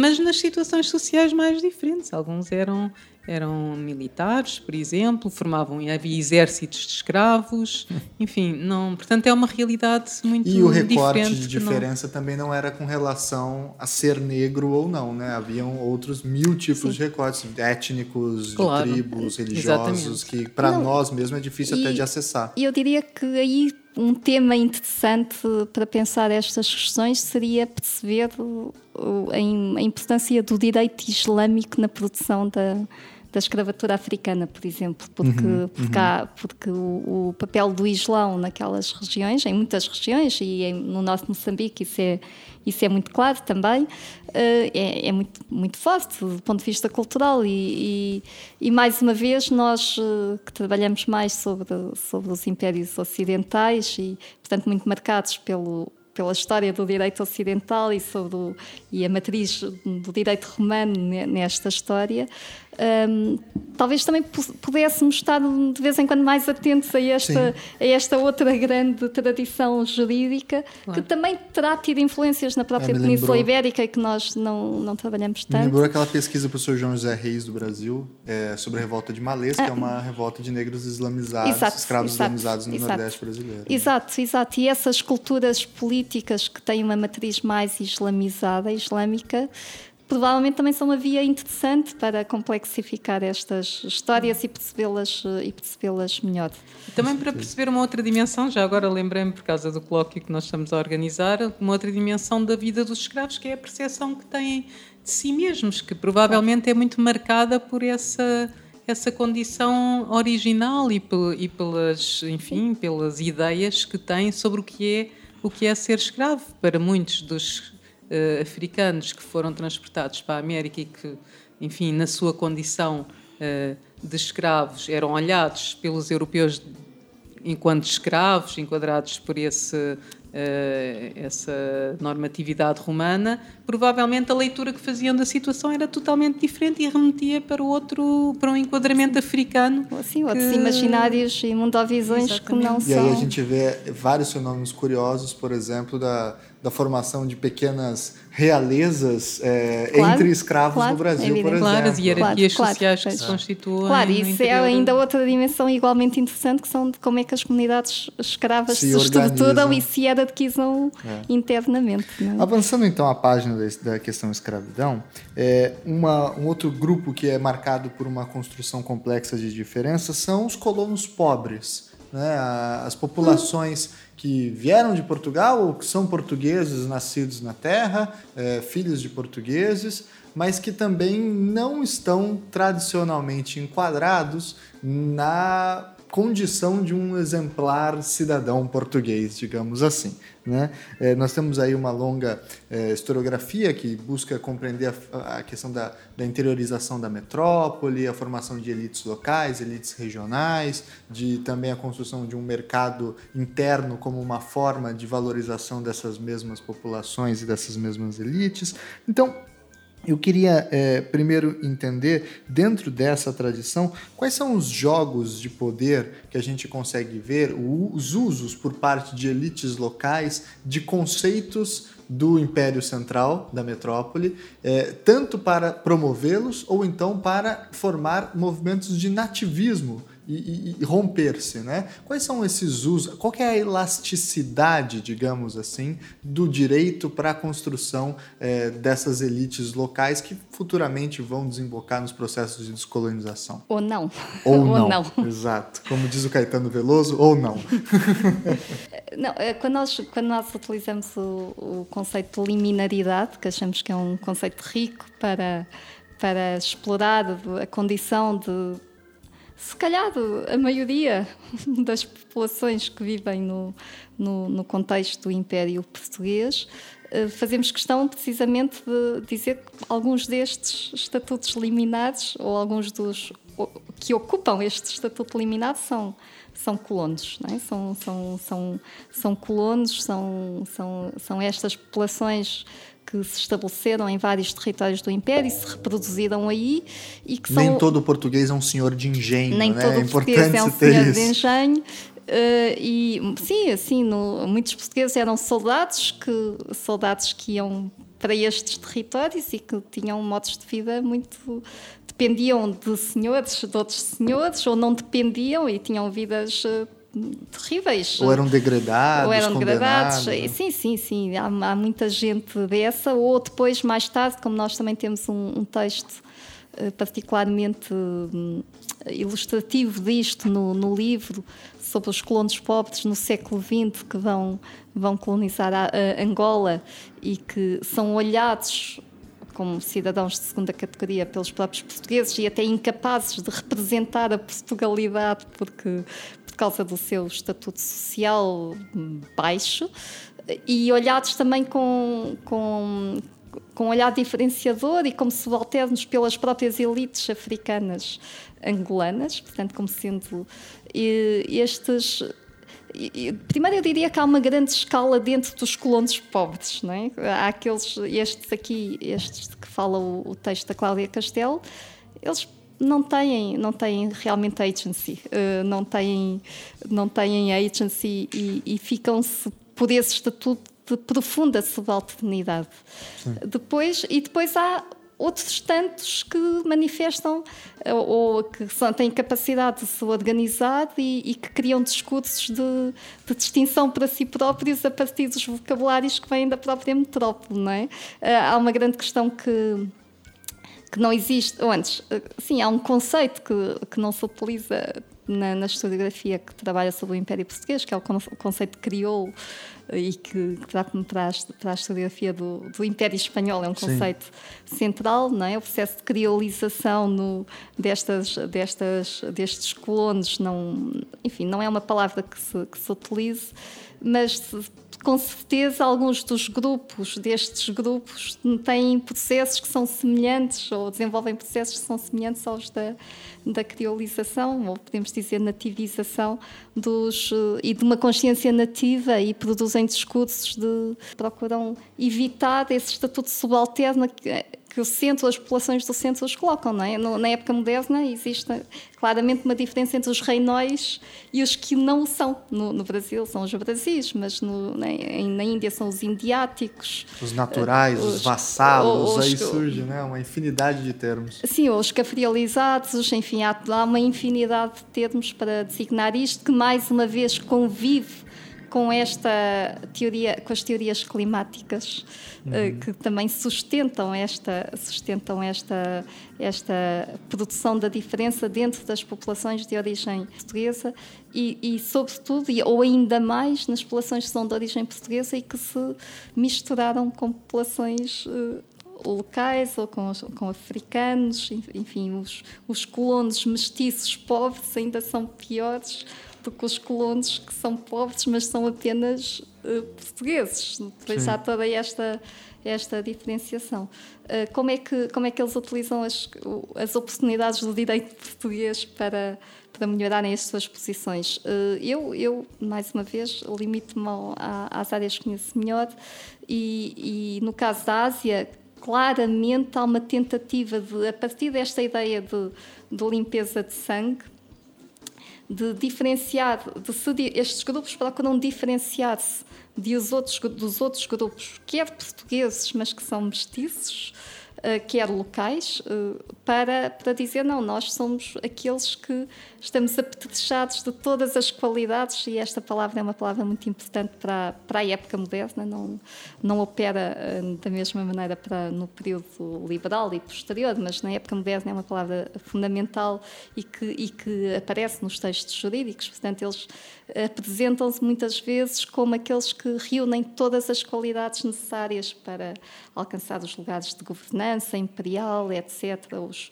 o, ou de governança local nos municípios, as variações e, e, tudo mais. Nem sempre com muito sucesso, mas uh, com um grande esforço. E também criando discursos de exaltação da, da, do território no qual se, situam, isso verifica-se tanto no Brasil como na Ásia, no, na época moderna, de uma forma clara, muito clara, não é? No, no Brasil, uh, com, com, vários autores, do século XVII e XVIII, na Ásia, logo no início do século XVII, começa a haver este discurso de, de esta elaboração sobre, sobre a grandeza dos territórios asiáticos, porque foi aqui que Cristo, foi na Ásia que Cristo nasceu e é na Ásia que o, que o Sol nasce e, e pronto, enfim, uma série de tópicas para, para reforçar esta ideia da distinção e até inclusive muitos destes eh, não só de distinção como de, de um posicionamento superior em relação aos próprios portugueses oriundos de, de Portugal porque dizem que sim, mas nós conhecemos o território como ninguém mais conhece e, portanto,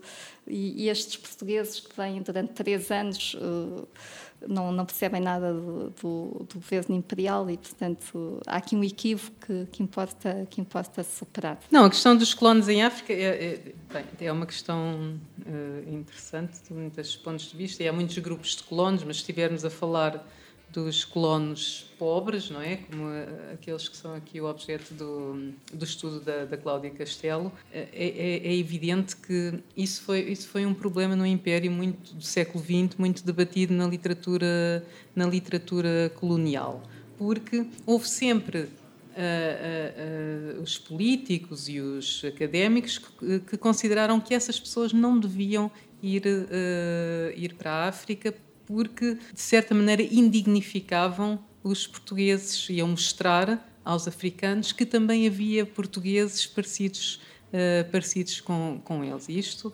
também convoca outra vez uma coisa que, que eu falei no início, que é o facto de não devemos perder de vista que também na Europa há populações que ocupam um lugar que é quase o equivalente ao lugar subalterno das populações uh, nos impérios, não é? Aliás, na época moderna, Angela chegou a falar disso, também havia a expressão os índios de cá, que remete para essa, eh, esse paralelismo. Bem, e depois estes colonos pobres constituem uma ameaça à fronteira muito controlada que devia separar o colonizado do colonizador. Primeiro, porque eles eram mais parecidos com aquilo que para o colonizador era o padrão do colonizado. Eh, e depois, porque também se achava que eles eram facilmente cafrializáveis, porque se estavam mais próximos das populações africanas e por isso estavam mais permeáveis a adotar uma forma de vida africana, mais permeáveis à mestiçagem, a misturar-se com as mulheres africanas e a darem origem a, a produtos eh, biologicamente híbridos, enfim, agora usando uma expressão que, que, convoca o tom desta literatura colonial portuguesa sobre o Império no, uh, uhum. no, no século XX. Uh, e depois é curioso que eles eram realmente notados pelas elites africanas que a certa altura dizem, por exemplo, eu recordo muito quando, quando sai uh, o, o, Estatuto do Assimilado em 1914 e depois em 1926, o Estatuto do Indígena, que divide a população africana entre indígenas, não cidadãos e assimilados, teoricamente pessoas que acedem à cidadania portuguesa, essas pessoas têm que provar que sabem ler e escrever. Uh, o português, eh, que têm um modo de vida eh, que as habilita a serem cidadãos portugueses e estas elites que escrevem em jornais e que estão organizadas em associações escrevem uh, chamando a atenção para isso mesmo. Como é que podem exigir dos africanos que saibam ler e escrever quando há tantos portugueses que vêm da metrópole e que não sabem ler e escrever e que vivem como nós nunca vivemos. Portanto, há aqui aí realmente as hierarquias subvertem-se completamente, porque há colonos vindo de Portugal que são percebidos por estas elites como estando muito mais próximos uh, dos que, uh, que, a, que, o quadro colonial classifica como indígenas do que deles. Uhum. E curiosamente também, isto é, é, uma questão interessante, estes mesmos uh, colonos pobres que se cafrializam, que se misturam, mais tarde vão ser apontados como o exemplo a expressão concreta do lusotropicalismo, porque é nos, nesses bairros pobres, onde todos estão misturados, que acontece essa, essa fusão dos elementos africanos com os elementos portugueses, e é aí que uh, essa essa plasticidade dos portugueses para conviver com outros povos se revela no seu estado mais puro. Isso, de facto, é verbalizado e, e aparece em muitos, em muitos discursos. Portanto, também esta questão: há categorias de pessoas que, num momento, podem ser muito mal vistas e que depois. Eh, podem uh, uh, ser recuperadas para ilustrar outros discursos e aparecerem uh, com uma conotação positiva. Portanto, há estas metamorfoses que também é muito comum uh, na história do, do colonialismo e, da, e, e, do Império Português, creio eu, esta transformação uh, do olhar sobre o outro. O mesmo outro pode ser visto em momentos diferentes, de formas diferentes, e isso acompanha também a, a ideologia colonial portuguesa, enfim, que também não é só feita por europeus, é muito feita e vai sendo muito feita também por outros grupos, nomeadamente por estas elites. Eu acho que estas elites africanas e ainda mais as elites indianas têm um papel absolutamente central na produção da ideologia daquilo que podemos chamar a ideologia colonial portuguesa, nomeadamente estes mitos da, da universalização da cidadania, porque lhes interessa, eles querem ser cidadãos e, portanto, também lhes interessa dizer que os portugueses, quando colonizam, assimilam e transformam os outros em cidadãos portugueses. Isso era um discurso que interessava a, essa, a estas elites. Portanto, elas não estão apartadas da produção dos discursos que uh, legitimam e acompanham a presença dos portugueses nestes territórios. Caminhando então já em direção ao nosso final, é, um outro ponto que eu acho interessante a gente tratar é o que a professora Angela falou já ao começo, uma discussão sobre se haveria um jeito português de ser um império, de estar no mundo, né? É, Utilizando-se então um instrumento comparativo. Quais outros impérios a gente poderia trazer para a mesa de comparação para ver se o Portugal, o Império Português, é um império que tem uma singularidade muito bem determinada ou ele faz em alguma medida parte de uma tradição, um processo mais ou menos similar com outros impérios que nós conhecemos.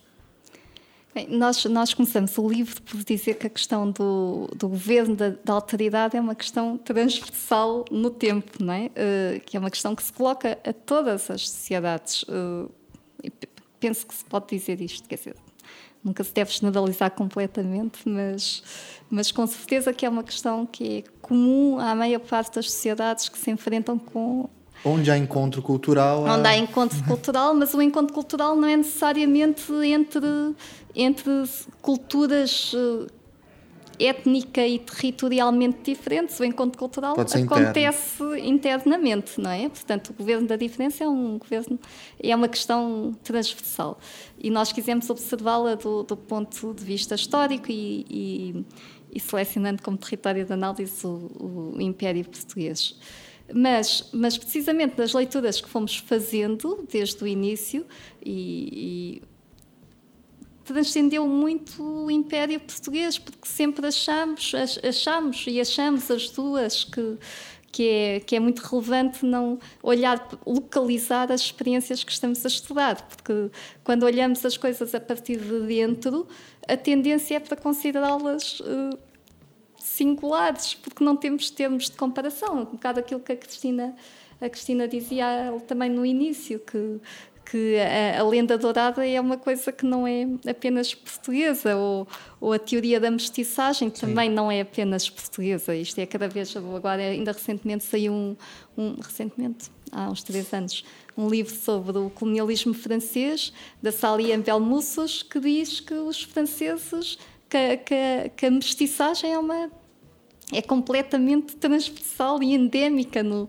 no, no, Império, no Império Francês, ou mesmo já foi dito sobre o Império Holandês. Sobre o inglês, a mestiçagem não tanto, mas, mas outras formas de, de interação. Portanto, desde logo, não só a produção dos discursos sobre os impérios a partir de dentro dos seus próprios historiadores tendem a ser parecidas uh, e nós, nós encontramos isso. As, as, narrativas dominantes que cada que que os historiadores, ou muito, uma boa parte dos historiadores de, de cada império, produz sobre esses próprios impérios, podem ser parecidas. Portanto, é desde logo um ponto. Depois, outra, o outro ponto é: será que a operacionalização do governo dos outros é, é, tem também semelhanças e podemos encontrar semelhanças entre diferentes experiências imperiais no tempo e no espaço? E, e, com certeza que, que, sim, mas e quando digo isto, e, e, não, não queremos dizer que o Império Português é igual a todos os outros e, portanto, basta estudar uma experiência imperial que já sabemos, sim. já temos todo o catálogo de possibilidades de. Uh, é evidente que não. Uh, aliás, um, um livro recente do, da, da, Jane Burbank e do Frederick Cooper, que é precisamente sobre a questão da, da diferença numa perspectiva da longa duração, aí mesmo, mesmo da longa duração, porque vai desde o Império Chinês e, e, Romano até, até à atualidade, mostra como isso não é assim. Portanto, o catálogo de experiências e de possibilidades e de soluções para o governo da diferença é, é muito largo e, e a historicização dessas, dessas soluções é extremamente importante. Não há regras gerais para o governo da uhum. diferença, muito embora se possam encontrar algumas regularidades uh, em lugares e tempos distintos.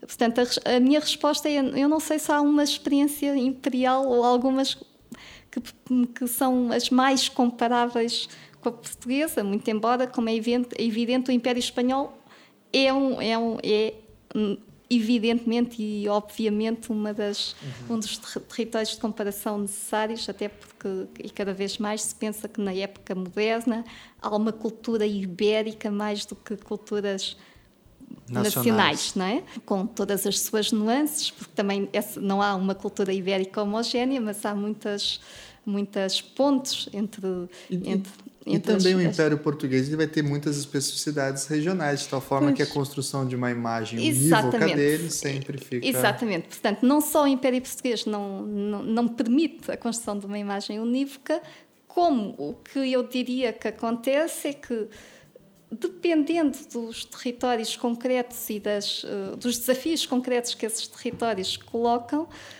as respostas podem ser mais parecidas com os de algumas outras experiências imperiais, também em situações concretas. E, e por exemplo, no texto do Sanjay Subramaniam, que, que utiliza e nós quisemos também colocar propositadamente impérios não europeus, não é? O Império Otomano e o Império Mogol, uh, mostra coisas que, assim, à partida, à partida, se calhar não são tão óbvias para. E quando pensamos nestas experiências, como é que, por exemplo, os mogóis dominam um conjunto de população que é incomparavelmente maior eh, do ponto de vista demográfico não necessariamente do ponto de vista territorial e geográfico, porque o Império Mogol é um contínuo territorial, uhum. portanto não está disperso eh, por várias partes do mundo, como é o caso dos do territórios português. do Império Português.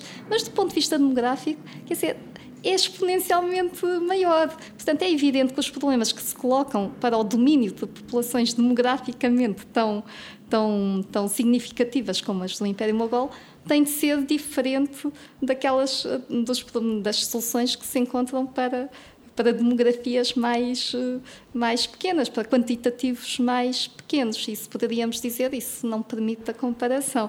Mas por outro lado, o contínuo territorial que se verifica aí, se calhar permite pensar em determinadas zonas do Império Português, o Brasil.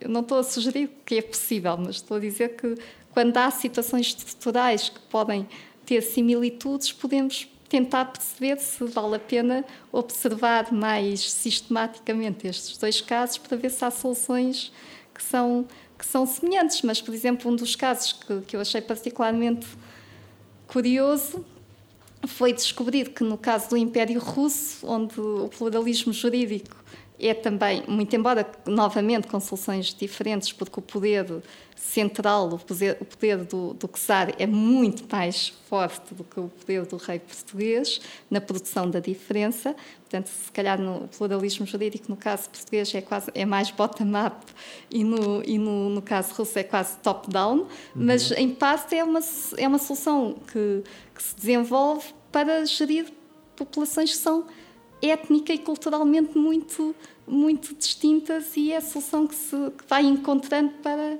para, para criar condições de conservação política ou de domínio imperial sobre aquelas mesmas populações e, e, isso é uma surpresa, não é? Não é? Sim. Não, ninguém imaginaria estar espreitado o que se passa no o Império contraste Russo. com outras experiências esclarece melhor também a própria realidade e localiza, localiza. E localiza. Eu acho que esta expressão é importante, é localizar a experiência portuguesa dentro de contextos Sim. muito mais gerais. E a localização também, não só no espaço, mas também uma localização no tempo. Por exemplo, o Império Português da Primeira Modernidade, que inclui o território do Brasil, por exemplo, vai ser uma experiência imperial muito diferente da muito experiência diferente. que a professora Cristina estuda no século XX, que são os territórios africanos e, e alguns outros pequenos territórios é, na Ásia. Né?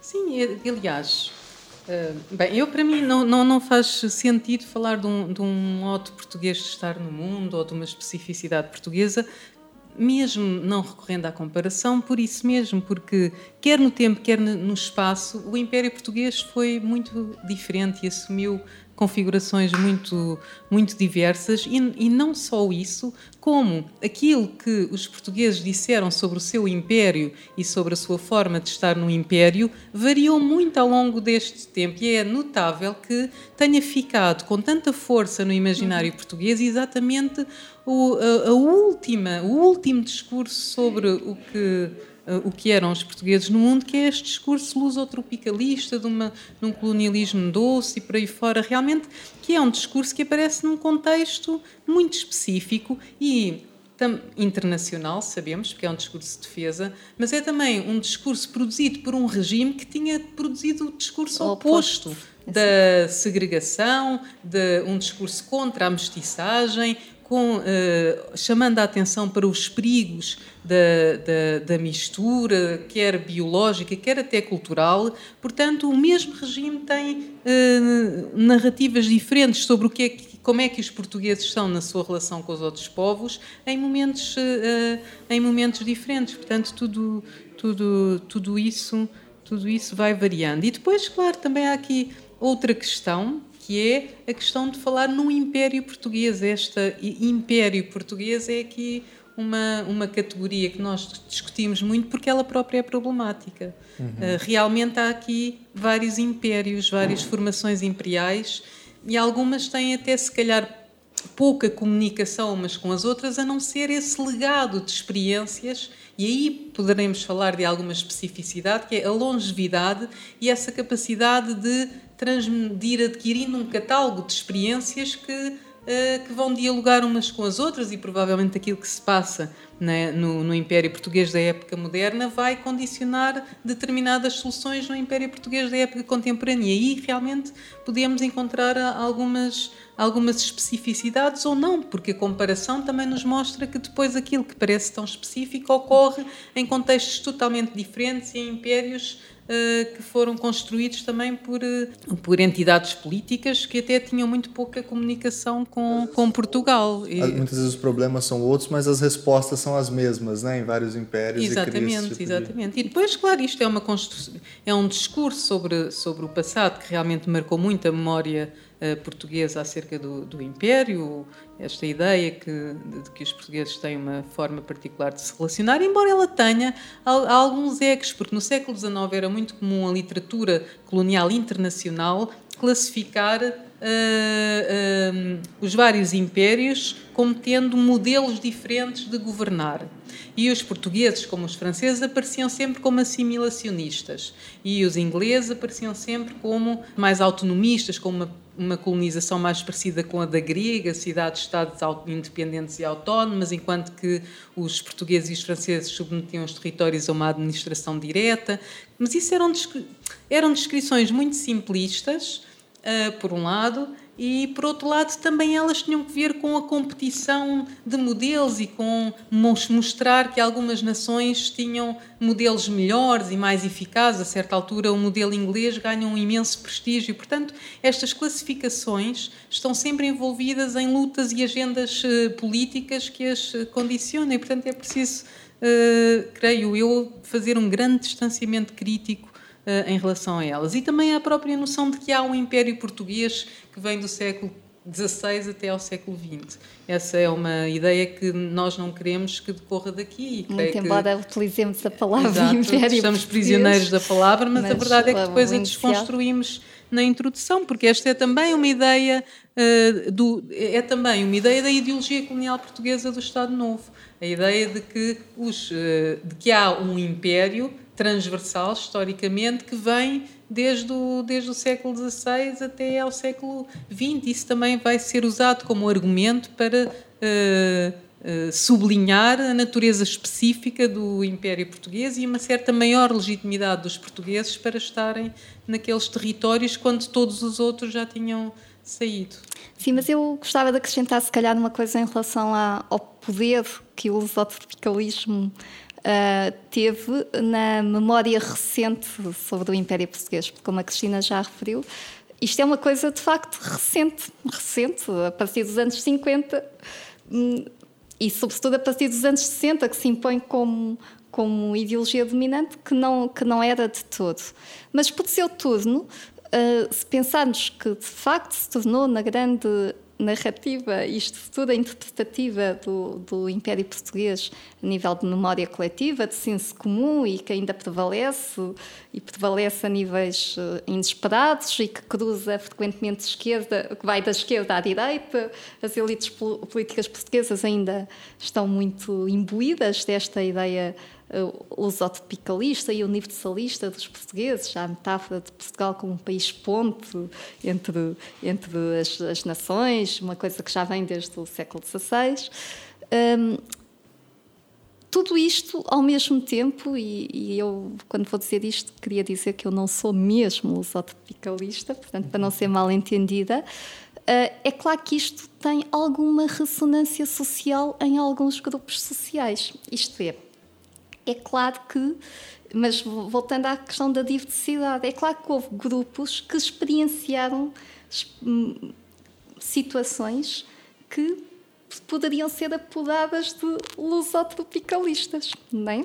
Eh, precisamente porque houve essa enorme diversidade de, situações no contexto do, do, Império Português. Mas são situações concretas, circunstanciadas, não, não, não permitem dizer que agora os portugueses de repente sempre foram lusotropicalistas, não, não foram é com a exceção certeza. que confirma a regra. Uh, sim, provavelmente a exceção são situações pontuais e são situações que, a meu ver, têm muito a ver com algo que falámos também no início, que foi os equilíbrios demográficos concretos. Isto é, em situações em que os portugueses são uma minoria uma profunda minoria, mas, têm, mas pretendem manter o, o domínio, são situações propícias em que as interações e as negociações ocorram mais do que em momentos em que o poder militar tem, ou tem, tem o, são sustentados por um poder militar forte. Porque aí vê-se que não há lusotropicalismo nenhum nas, nas, nos colonizadores que estão, que estão sustentados em, em grande poderio militar ou demográfico ou, ou coisas do género. Portanto, mas, mas é evidente que há alguma ressonância social em algumas pessoas, porque senão também uma estrutura ideológica não se impõe uh, de cima para baixo se não despertar qualquer coisa em algumas das pessoas, da imaginação e da fantasia uh, sobre si próprios, vamos pôr assim, não, não é? apenas de europeus, mas também de africanos, atenção. Sim, sim, sim, também, é claro. É, um, é, uma narrativa que pode ser uh, não, como tu própria, é como tu própria referiste, com... não é? As elites colonizadas, muitas das elites colonizadas durante algum tempo, não depois, depois nos processos de descolonização, claro que não, não é? Mas, mas nos momentos em que pretendiam melhorar as suas posições, uh, utilizaram o vocabulário, determinados vocabulários para, para um, produzidos pelo centro para, se, para, se, para, para justificarem as suas, as suas aspirações, legitimarem os seus, os seus interesses. Uh, ainda só sobre a questão do lusotropicalismo, na verdade, desde o século XVI, que tanto em Portugal como, sobretudo, nas representações que na Holanda e na Inglaterra se fazem sobre os portugueses na Ásia, que esta ideia de que os portugueses, mas é uma ideia altamente negativa, os portugueses não, não, não se sabem governar a si mesmos, portanto, utiliza-se mesmo esta expressão, uh, que é uma expressão aristotélica, não é? De raiz do, governo de, de, si mesmo, uh, não se sabem governar a si mesmos e deixam-se envolver com as populações com as quais interagem com uma enorme facilidade. Uh, e isto é um discurso que é um discurso negativo para dizer que, de facto, eles que não sabem governar a si mesmos também não podem governar os outros, não é? Sim. Ao invés, precisam de ser de ser governados, eles próprios precisam de ser. E, e é interessante que os Lusíadas, há, um, há, um, há um, uma estrofe do Camões que, que refere isso, uh, refere isso mesmo, que, que o, o, expansionismo português vai finalmente mostrar aos, aos galos e aos ingleses aos, aos italianos que os portugueses não só, uh, ao contrário do que eles dizem, não só sabem, sabem governar a si mesmos, como vão governar o resto do mundo. O que mostra que existe um, um também um senso comum internacional em relação às incapacidades dos próprios portugueses e que depois é, se transmuta convenientemente quando quando o lusotropicalismo começa a agraçar, vai-se buscar exemplos a vários sítios provando que isto era verdade, não é? E esses exemplos podem vir dos sítios mais inesperados e mais contraditórios, porque, porque aquilo que é utilizado para criticar depois é dito, não, não, mas aqui está a prova que desde sempre os portugueses... Desde sempre, ah, espírito sempre. português, desde o século Desde sempre eram assim. Outra especificidade, além dessa longevidade e dessa possibilidade de ter um legado, é, é, é, realmente se olharmos para o mapa de Portugal e vermos aquele pequeno retângulo pouco povoado e, enfim, com poucos recursos, sempre com problemas financeiros endémicos, e depois olharmos para o mapa disto que, por falta de melhores palavras, chamamos o Império Português, eh, realmente há alguma coisa. E isso tem que explicar também algumas coisas que ocorreram, não é? Não, não, não pode não pode deixar de ter tido um impacto na forma como as coisas eh, como as coisas aconteceram, mas isso claro, para mim obviamente não tem nada a ver com uma alma Sim, especificamente portuguesa. Não há um etos O problema é que claro. falar de uma forma portuguesa é admitir que há uma alma portuguesa, não, e uma maneira continuidade portuguesa de ser, e que há uma é- continuidade entre os é portugueses um do século XVI e os claro. portugueses do século XX. Como é, como é evidente, isso não é, há um- é um continuidade. tópico da não é? construção Claro. da nação também, não é? Sim, Do claro. Ser português. Só o ser português também já é uma noção estranha e altamente construída, como passar disso para um modo português de estar fora de Portugal. Muito bem. Eu acho que a gente conseguiu cumprir aí uma, uma bela análise, bastante densa, com vários exemplos e várias categorias colocadas à prova. E o livro Governo dos Outros, eu acho que traz muitas dessas, muitos desses méritos, entre eles o de conseguir, de fato, sensibilizar e fragilizar muito as dicotomias, as classificações muito estanques que eventualmente a historiografia mais tradicional produziu sobre colonos e colonizadores e, e próprios dominantes e dominados e assim por diante.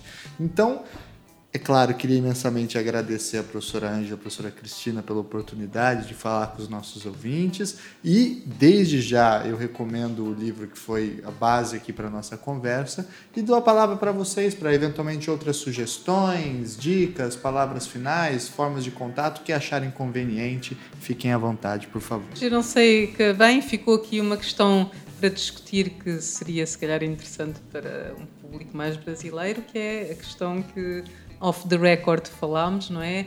Que é uh, de pensar uh, o, o Brasil uh, à luz desta diluição da categoria colonizado-colonizador. Quem é que foi o colonizador no Brasil? Quem foram, enfim, foram os brasileiros foram colonizados por portugueses, mas quem são esses brasileiros que afinal são, ou durante uma boa parte da presença portuguesa na América, são em, em, na verdade, portugueses, ou seja, digamos que uh, quase podemos dizer que os brasileiros não poderiam ter deixado de ser colonizados por uh, portugueses, porque, porque há uma coincidência quase no uhum. início entre, entre colonizador e aquele que gradualmente se vai sentindo e identificando como, como colonizado. E isso é uma grande. O caso do Brasil é um caso muito diferente, até na questão da descolonização, de todas as outras de, de, todas as outras colónias, não é? Porque é uma poderíamos chamar uma descolonização branca e isso não ocorreu no resto, quer dizer, houve tentativas, porque houve também elites brancas que tentaram vias de autonomização e até de independência em Angola e depois mais tarde em Moçambique, mas fracassaram completamente. E isso distingue bastante o que se passou no momento da descolonização em África e também, e também na Índia, que é outro caso totalmente diferente, e depois Macau ainda, aí nem houve propriamente descolonização, e o que se passou no Brasil, e creio que essa é, enfim, é um tópico que vale a pena pensar. Porque... mais um programa sobre isso. Não, não, mas assim, eu, eu penso que esse é um tópico de facto muito importante, porque se pensarmos, voltando às questões das singularidades e, e as diferenças no interior do próprio Império Português, se calhar o território mais singular é o território brasileiro.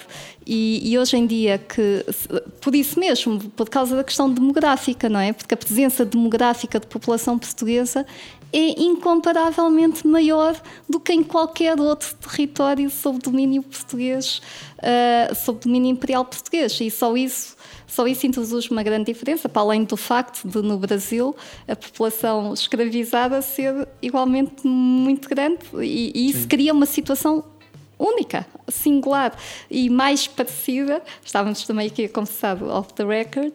Uh, uh, se calhar mais parecida com, com o que se passa na América do Norte, uh, em termos de relações sociais, porque, porque há uma forte, presença branca, uma forte presença branca e uma forte presença escravizada, e, e parte das relações uh, económicas passam-se também nessa articulação entre populações brancas e populações escravizadas. E, e, aí há uma semelhança com a América do Norte, que, que nem sempre é, é, estudada, ou raras vezes, diria eu, estudada pela historiografia, e talvez valesse a pena uh, pensá-la de uma forma mais uh, sistemática, se, não, se, dizer isto não é cometer uma heresia, claro. Não, de jeito nenhum. Pensar quem são os outros do Brasil. Exato. Muito obrigado novamente, professora Ângela, professora Cristina. É uma honra recebê-las aqui no nosso programa. É, foi um prazer imenso conversar e ter essa verdadeira aula com vocês. E aqui fica, enfim, novamente a dica para o nosso ouvinte: dá uma olhada, você que é historiador, que trabalha com história do direito, que tem interesse, é, não nos esqueçamos, né, como acabaram de dizer as professoras, o Brasil é parte desse império ou impérios portugueses, então é um, um, assunto que interessa intimamente ao leitor brasileiro e ao ouvinte brasileiro. Então, vamos dar agora o nosso tchau para o nosso ouvinte no 3. 1, 2, 3 e tchau, tchau, tchau. Até tchau. mais.